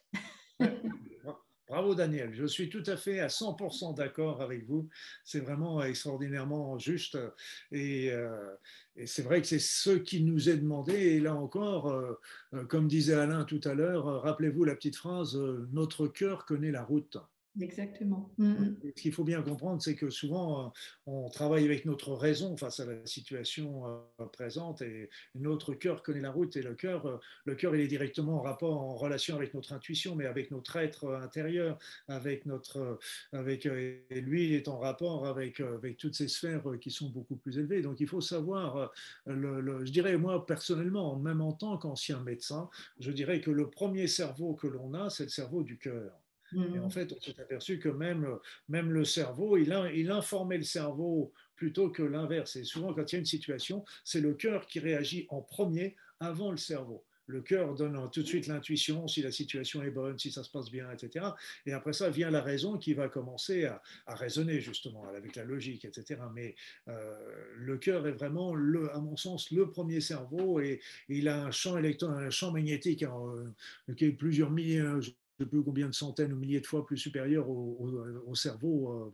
Donc il est vraiment important de d'écouter son cœur, écouter son cœur. Et c'est et c'est moi, c'est souvent quand j'ai des, des, choix à faire, c'est voilà, je pose des questions, j'écoute mon être, j'écoute euh, l'univers, et puis euh, je suis. Et plus, plus je fais ça, et plus les choses sont simples en fait. Mmh, c'est bien vrai. Au fait, oui aussi, euh, quand vous avez commencé à discuter sur l'archéologie, j'ai tout de suite pensé à Nassim Aramain, mmh qui est le vilain petit canard de de l'ordre de la physique. Et... Eh oui. Ben, Nassim, Nassim est, est quelqu'un de très, très, très, très intéressant parce que lui aussi, il, est, il nous permet de bouger nos idées. Et ce qui est intéressant aussi avec Nassim, c'est que euh, c'est un, un, homme euh, qui est d'une grande gentillesse, d'une grande simplicité, qui parle très bien français d'ailleurs aussi, et, et c'est un plaisir. Et c'est vrai que lui a travaillé aussi beaucoup sur toutes ces civilisations anciennes et euh, qu'on oublie. Euh, et, et, pourtant, et pourtant, elles sont là. On a les, on a les preuves sous les yeux qui sont assez faramineuses quand on voit en, Amérique du Sud des, des, pierres qui sont avec 12 angles 12 angles et on arrive qui sont qui sont on n'arrive même pas à passer un couteau entre les pierres et qui pèsent des, tonnes qu'on n'aurait même pas qu'on serait même pas capable de porter encore aujourd'hui avec nos engins. Ah, je veux dire que ça laisse rêveur et ça étonne personne. C'est un peu comme euh, l'écriture microscopique. On passe devant oui bon bah, et et les anciens, à mon sens, pour moi, les anciens avaient. Euh, j'ai beaucoup travaillé, ça c'est encore un autre domaine, mais c'est pour ça d'ailleurs j'ai été vivre hein, pendant quelque temps en Polynésie parce que euh, il semblerait que toujours en remontant sur l'histoire, donc euh, le premier continent qui aurait émergé, la première civilisation, ça aurait été du côté de la Lémurie la Lémurie. On parle beaucoup de l'Atlantide, mais l'Atlantide est venue beaucoup plus tard. Et la Lémurie aurait été véritablement les premiers êtres humains et qui étaient des êtres complètement euh, basés sur l'énergie, euh, vivant d'énergie et qui avaient aussi des capacités comme nous, nous sommes en train de les redécouvrir aujourd'hui avec, euh, avec, avec notre pensée, etc. Ils travaillaient beaucoup sur la force de la pensée. Mais bon, ça, c'est encore une autre histoire. Ce sera le prochain roman, ça. D'accord. Bien, écoutez, merci beaucoup en tout cas. Merci, merci Daniel, très très gentil d'avoir euh, tout ce que vous avez dit était très bien, merveilleux. Merci, merci infiniment. Merci. Est-ce que encore pour terminer, quelqu'un euh, veut poser une question? Oui, il y a. Voilà, merci Daniel. Voilà, c'est l'autre Daniel. Je peux parler. Bonjour, donc euh, bonsoir. Merci bien d'avoir organisé cette vidéoconférence surtout de pouvoir voir les personnes et puis de pouvoir euh, interagir. Donc, je me suis dit, je vais quand même poser une question. Donc, euh, c'est par rapport à ce que vous avez dit. Euh, Monsieur Bedin, demander à recevoir les énergies spirituelles. Comment on fait ça? Comment, comment ça se passe? Concrètement. je, vous l'ai dit, vous demandez les énergies spirituelles, c'est pas plus compliqué que ça. Vous vous mettez tranquillement dans un. Là, vous êtes dans un beau fauteuil, tranquille, vous fermez les yeux, vous faites un petit peu le calme dans votre être, parce que sinon vous allez mal les sentir, et puis vous demandez à, recevoir ces énergies, redemandez les énergies du portail, demandez ces énergies spirituelles. Et si. C'est pour ça qu'il faut un certain calme en vous, parce que si vous êtes un peu dans l'ébullition, vous n'allez pas forcément les sentir avec tout, tout ce qui va se faire mais là, d'un seul coup, pouf, on les sent et on sent aussi d'ailleurs le calme, la paix, la tranquillité, une certaine force qui arrive. Et c'est pour ça que pour capter les énergies, c'est pas plus compliqué. Il n'y a qu'une seule chose à faire, c'est de les demander. C'est pas compliqué. Et on peut les demander n'importe quand, n'importe où, à n'importe quelle heure, etc. Et c'est, elles sont là autour de nous, euh, à notre service. Et il n'y a pas que les énergies du portail, il y a toutes les énergies autrefois, même les énergies de l'univers, les énergies de la Terre, etc. On, peut les, on les utilise beaucoup pour faire les soins. C'est comme ça qu'on capte les énergies, on les demande à les recevoir et on les transmet euh, tout simplement. Soit on les garde pour nous quand c'est pour nous, mais autrement on les transmet à notre patient. le secret, c'est de demander de demander. Et ça, c'est vraiment un point extrêmement important que je peux vous donner là, de demander. Et euh, toujours demander. Rappelez-vous que quand vous ne demandez pas, c'est que vous êtes content, contente. Et, et donc, ils vous ne bougeront pas. Après ça, vous demandez tel, développer tel ou tel talent, de vous développer telle ou telle force, de développer, de, de, de, de, solutionner tel ou tel problème. Demandez, demandez. Vous aurez, c'est écrit dans toutes les religions. Dans toutes les religions, il dit demandez. Et, à qui on demande? On, nous a appris euh, carrément l'inverse, demande pas parce que c'est pas poli, etc. Alors que c'est exactement l'inverse, demandez, et quand vous n'êtes pas d'accord avec quelque chose, etc., vous le demandez, vous le dites, et puis, euh, et puis ça s'arrange. Mais si vous ne le dites pas, et c'est pour ça que les, tous ces êtres merveilleux qui nous entourent, euh, ils sont là toujours. il y a des personnes qui me disent Oui, mais comment je peux faire pour contacter mes guides, mes êtres de lumière, mes anges, les archanges? les anges, les guides, etc., ils sont là, auprès de vous, là, derrière moi. J'ai les miens qui sont derrière moi, les vôtres, ils sont derrière vous, ils sont tous là, ils sont toujours là à vos côtés, ils sont toujours là, présents. Et la seule chose, c'est qu'ils n'interviennent que si vous le leur demandez, parce que c'est votre libre arbitre vous avez le droit de vouloir faire les choses tout seul ou vouloir appeler, à faire appel à ces, beaux êtres. C'est votre libre arbitre et eux, ils n'interviennent que si vous leur demandez. Mais si vous leur demandez, appelez-les, demandez-les. Il n'y a pas besoin d'appeler au téléphone ou à l'autre bout faire le. Ils sont là juste à côté de vous. Et quoi que vous ayez fait, pensé, dit, réalisé dans votre vie, ils sont là. Ils vous aiment foncièrement et ne demandent qu'à vous aider. C'est pas beau la vie? La vie est très simple quand on commence à voir tout ça. Elle est très très simple. Et euh, moi, j'ai toujours travaillé avec mes guides quand euh, quand je faisais, quand j'étais médecin, et j'étais jamais tout seul dans mon cabinet. J'étais toujours, euh, quand il y avait des doutes, bon, je sentais des présences. Quand je fais des soins, ils sont souvent, ils sont toujours là. Si je fais des soins collectifs, je ne sais pas si vous le savez, mais je fais des soins collectifs tous les tous les jeudis. Mais moi, je suis incapable de faire un soin collectif. Qu'est-ce qui fait le soin collectif? C'est parce que je vais, je vais demander à tous ces guides, à tous ces êtres qui vont être là et qui vont, et qui vont. moi, j'ai la force de ma pensée, mais euh, je suis, je suis qu'un humain, et donc eux, ils vont, ils vont faire des choses merveilleuses. Et c'est pour ça qu'il faut pas avoir la grosse tête. C'est pas nous qui faisons la plupart des choses, c'est eux, mais il faut leur demander. Et Karine a demandé, j'ai la même question, si on ressent rien quand on demande. Il faut attendre un petit peu, il faut redemander. Parce que c'est le principe aussi de, du robinet. Vous voyez, s'il y a quelqu'un euh, qui tient le robinet et puis vous, vous tenez le tuyau d'arrosage, vous l'allez lui demander plus fort. Mais s'il est gentil, il va l'ouvrir tout doucement parce qu'il se dit, si vous regardez le tuyau, machin, etc. Et donc, va l'ouvrir tout doucement, vous allez dire plus fort, plus fort, plus fort. C'est pas les embêter, c'est simplement euh, de. Euh, on est sur d'autres plans vibratoires. Ils sont, ils vous écoutent et ils, savent pas tout. Hein, ils savent un certain beaucoup plus de choses que nous, ça c'est clair. Mais euh, nous, on sait un certain nombre de choses qu'eux ils savent pas sur le plan de la matière. Donc il faut pas hésiter à les, à revenir, à les, à les solliciter. Moi, quand je fais certaines techniques de soins énergétiques, par exemple pour le MRP, etc., je le sens pas. Puis je répète plus fort, plus fort plus fort, plus fort. Mais je répète ça des fois 10 fois, 20 fois, 30 fois. Et à la fois, boum, je le ressens. Mais euh, donc il faut pas, c'est pas les embêter, c'est, ils sont, là encore, c'est un mauvais jugement. Ça, ils sont là, ils sont là pour nous, ils sont heureux de nous aider, ils sont, voilà, on peut pas mieux dire. Alors on a, on a tous ces êtres là qui sont autour de nous, on a des énergies merveilleuses qui nous arrivent, on a la lumière au bout du tunnel. Donc euh, bon, allez, elle n'est pas belle la vie Super. Il y a une personne encore pour terminer. Isabelle. Isabelle. Je ne dis, pas des mensonges, c'est des vérités. Et je le vis, ce que je vous dis. Je le vis. Oui. Oui, bonsoir. Et merci. Oui, c'est Elisabeth. bonsoir à tous et bonsoir Luc Baudin et merci pour cette conférence passionnante j'avais juste une petite question. Euh, là, on est, on va dire, dans le sprint final, finalement, avant euh, l'ouverture complète ou la fermeture du portail, on ne sait pas. La possibilité. la possibilité. Et est-ce que si vous aviez euh, quelques conseils à nous donner, voilà, pour, cette, pour ce mois qui arrive, qu'est-ce que vous pourriez nous, nous conseiller?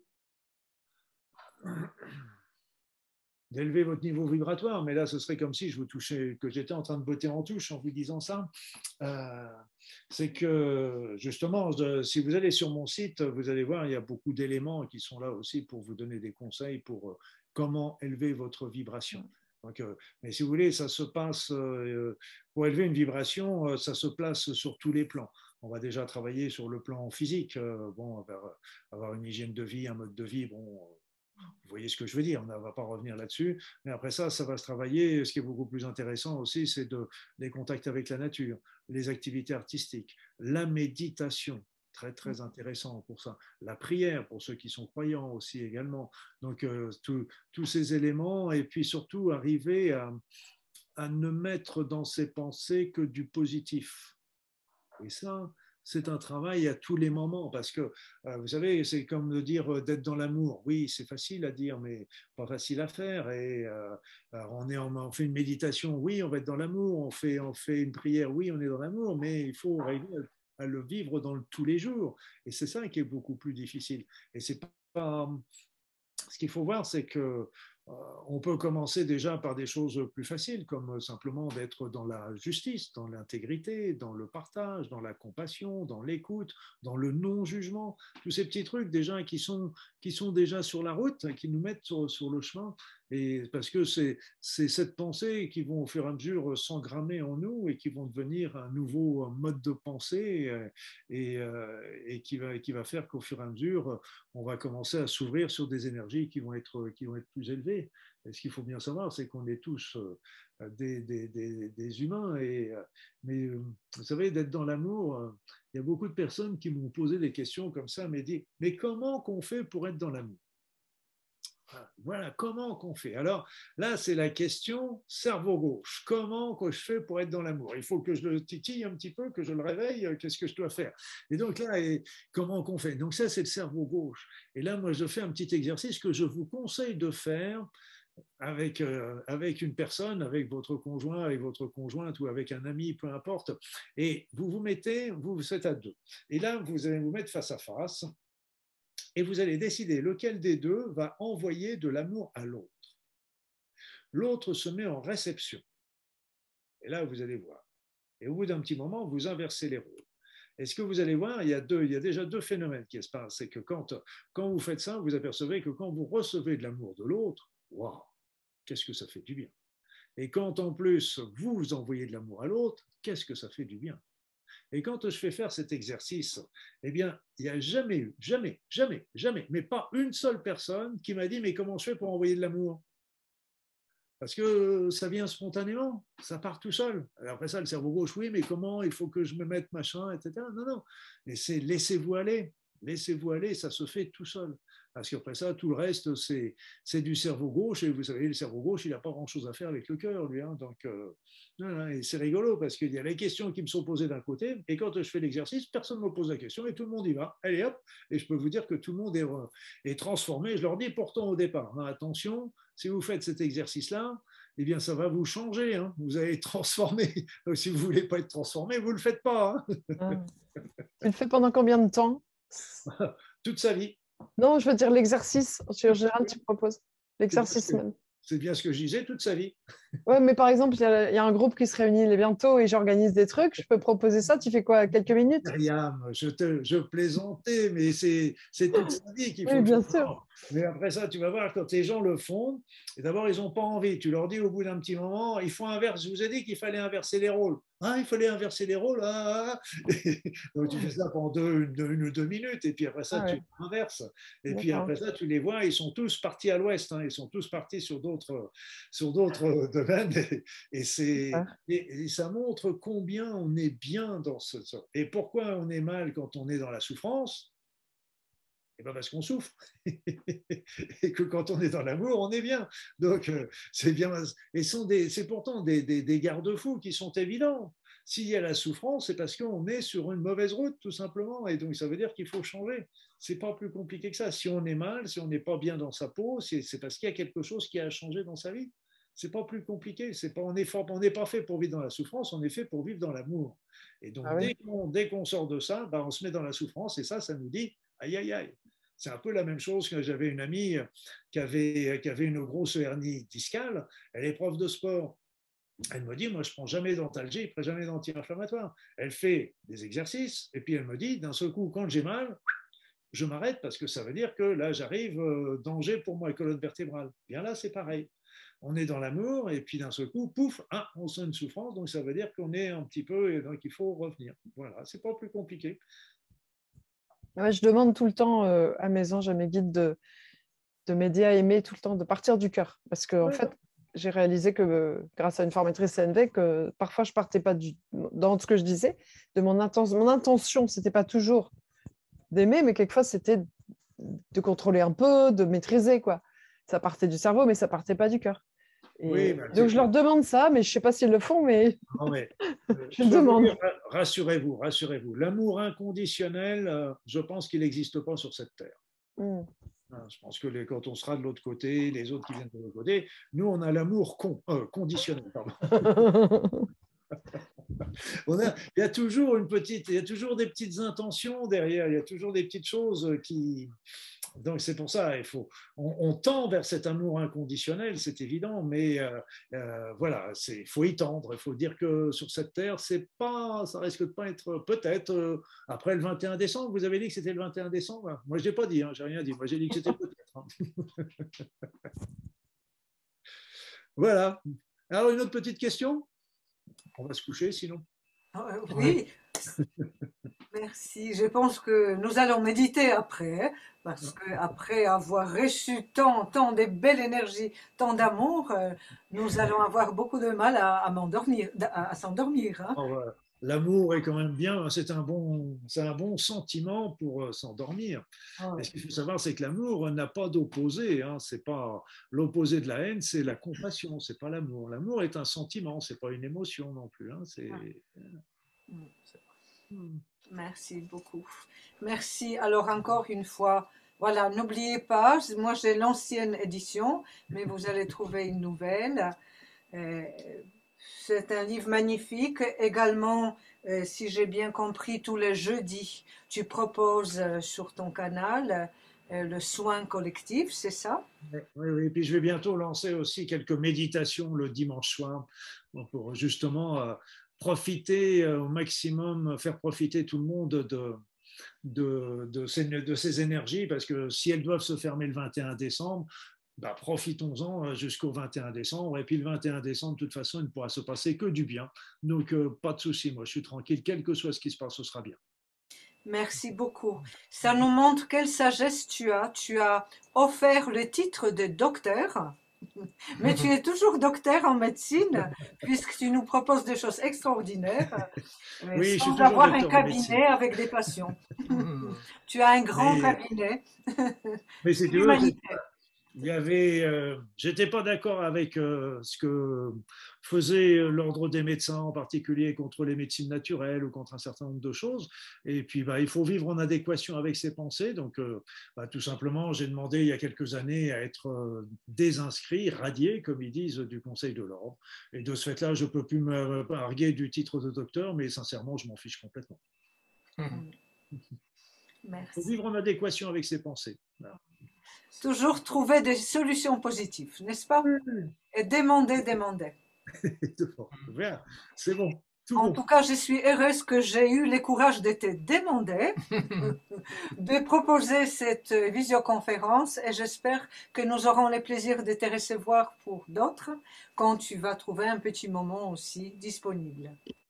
With pleasure, avec plaisir. Et puis, comme je le disais au tout début, euh, c'est que toi, euh, Malgozata, qui a été la, pratiquement la seule qui a vu euh, l'importance de ce roman par rapport à la situation actuelle. Là, vous savez qu'il y a plein de personnes avec qui j'échange, etc. Mais toi, tu l'as vu. Ah et nous sommes en train de vivre ça et je vous promets, tous ceux qui vont commencer à partir de lundi lire ce livre, nous allons progresser ensemble pour arriver au 21 décembre parce qu'il y a un moment où on doit être prêt. Et en lisant ce livre, nous allons faire un parcours intérieur.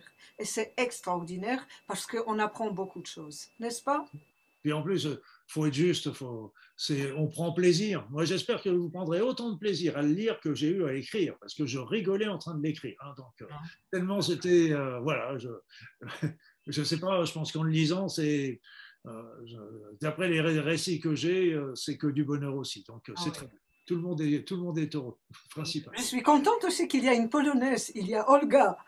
sais où tu as trouvé ce personnage? Ah, mais Olga, Olga elle, elle, a une animation en plus. Elle est, il faut apprendre à l'aimer et à la fin. Elle est joyeuse, elle amène, euh, voilà, parce que chaque personne, un personnage a son, a sa, à sa personnalité justement et, et, Olga elle amène un petit peu de, de, de légèreté aussi dans, dans, tout ça et voilà. voilà. Et les chevaliers avancent. Alors nous sommes ces chevaliers des Lumières. Nous vous souhaitons une très belle nuit et, et puis à tout de suite. Et je laisse... Bonne soirée. Merci à vous tous. Merci de m'avoir écouté. Merci. merci. Merci beaucoup. Un grand merci pour la qualité de ce partage. Merci beaucoup. Merci. Grand, grand merci. Merci. merci. Merci, merci. Merci à tout le monde. Merci. Un truc après le 21 décembre. oui, Alors, je pense qu'on va se retrouver avec Lucas. Hein? Ouais, ça sera. Noël. avant Noël. ouais, on va se retrouver plus tard peut-être pour faire un petit euh, résumé. Merci. Merci. Merci beaucoup. De toute façon, semaine, on travaille sur la télépathie. Ah oui, oui, oui, bientôt, hein, oui. Soyons heureux. Vive la vie. Vive la vie. Il y, a, il y, a, un film qui est excellent à voir, c'est La Belle Verte. oui. Verte, c'est un véritable. Il a vieilli ce film, mais que Corinne, Corinne Serrault, là, elle a été vraiment extraordinaire. Elle, se lit, elle a été inspirée. On la regarde au premier degré, on est, on est vraiment pris tout le temps, et au deuxième degré, très très fort. Très très fort. Justement, elle nous parle quelque part de la 5 quelque part. Oui. Oui, on a vraiment beaucoup de mal à se quitter, mais on va se quitter quand même. Merci, soyons euh, unis. On vous souhaite une belle soirée et à la prochaine. Et vive la joie. D'accord. Exactement, que du bonheur. Voilà. Et que les cœurs nous permettent d'aller vers la lumière. Merci Luc. Comme je disais, il n'y a rien à rajouter et avec ça. Fait... Voilà, et vous allez recevoir demain les replays de cette émission. Hein. Et nous serions oui. heureux que vous la partagez avec d'autres pour que toutes ces informations puissent être disponibles à tout le monde. Je, pr je prépare ce soir et demain matin, je, je vous, j'envoie je, à tout le monde. À chaque voilà. Merci. Merci. Merci. Bonne soirée. Merci. Bonne soirée, bon week-end. Merci Christian.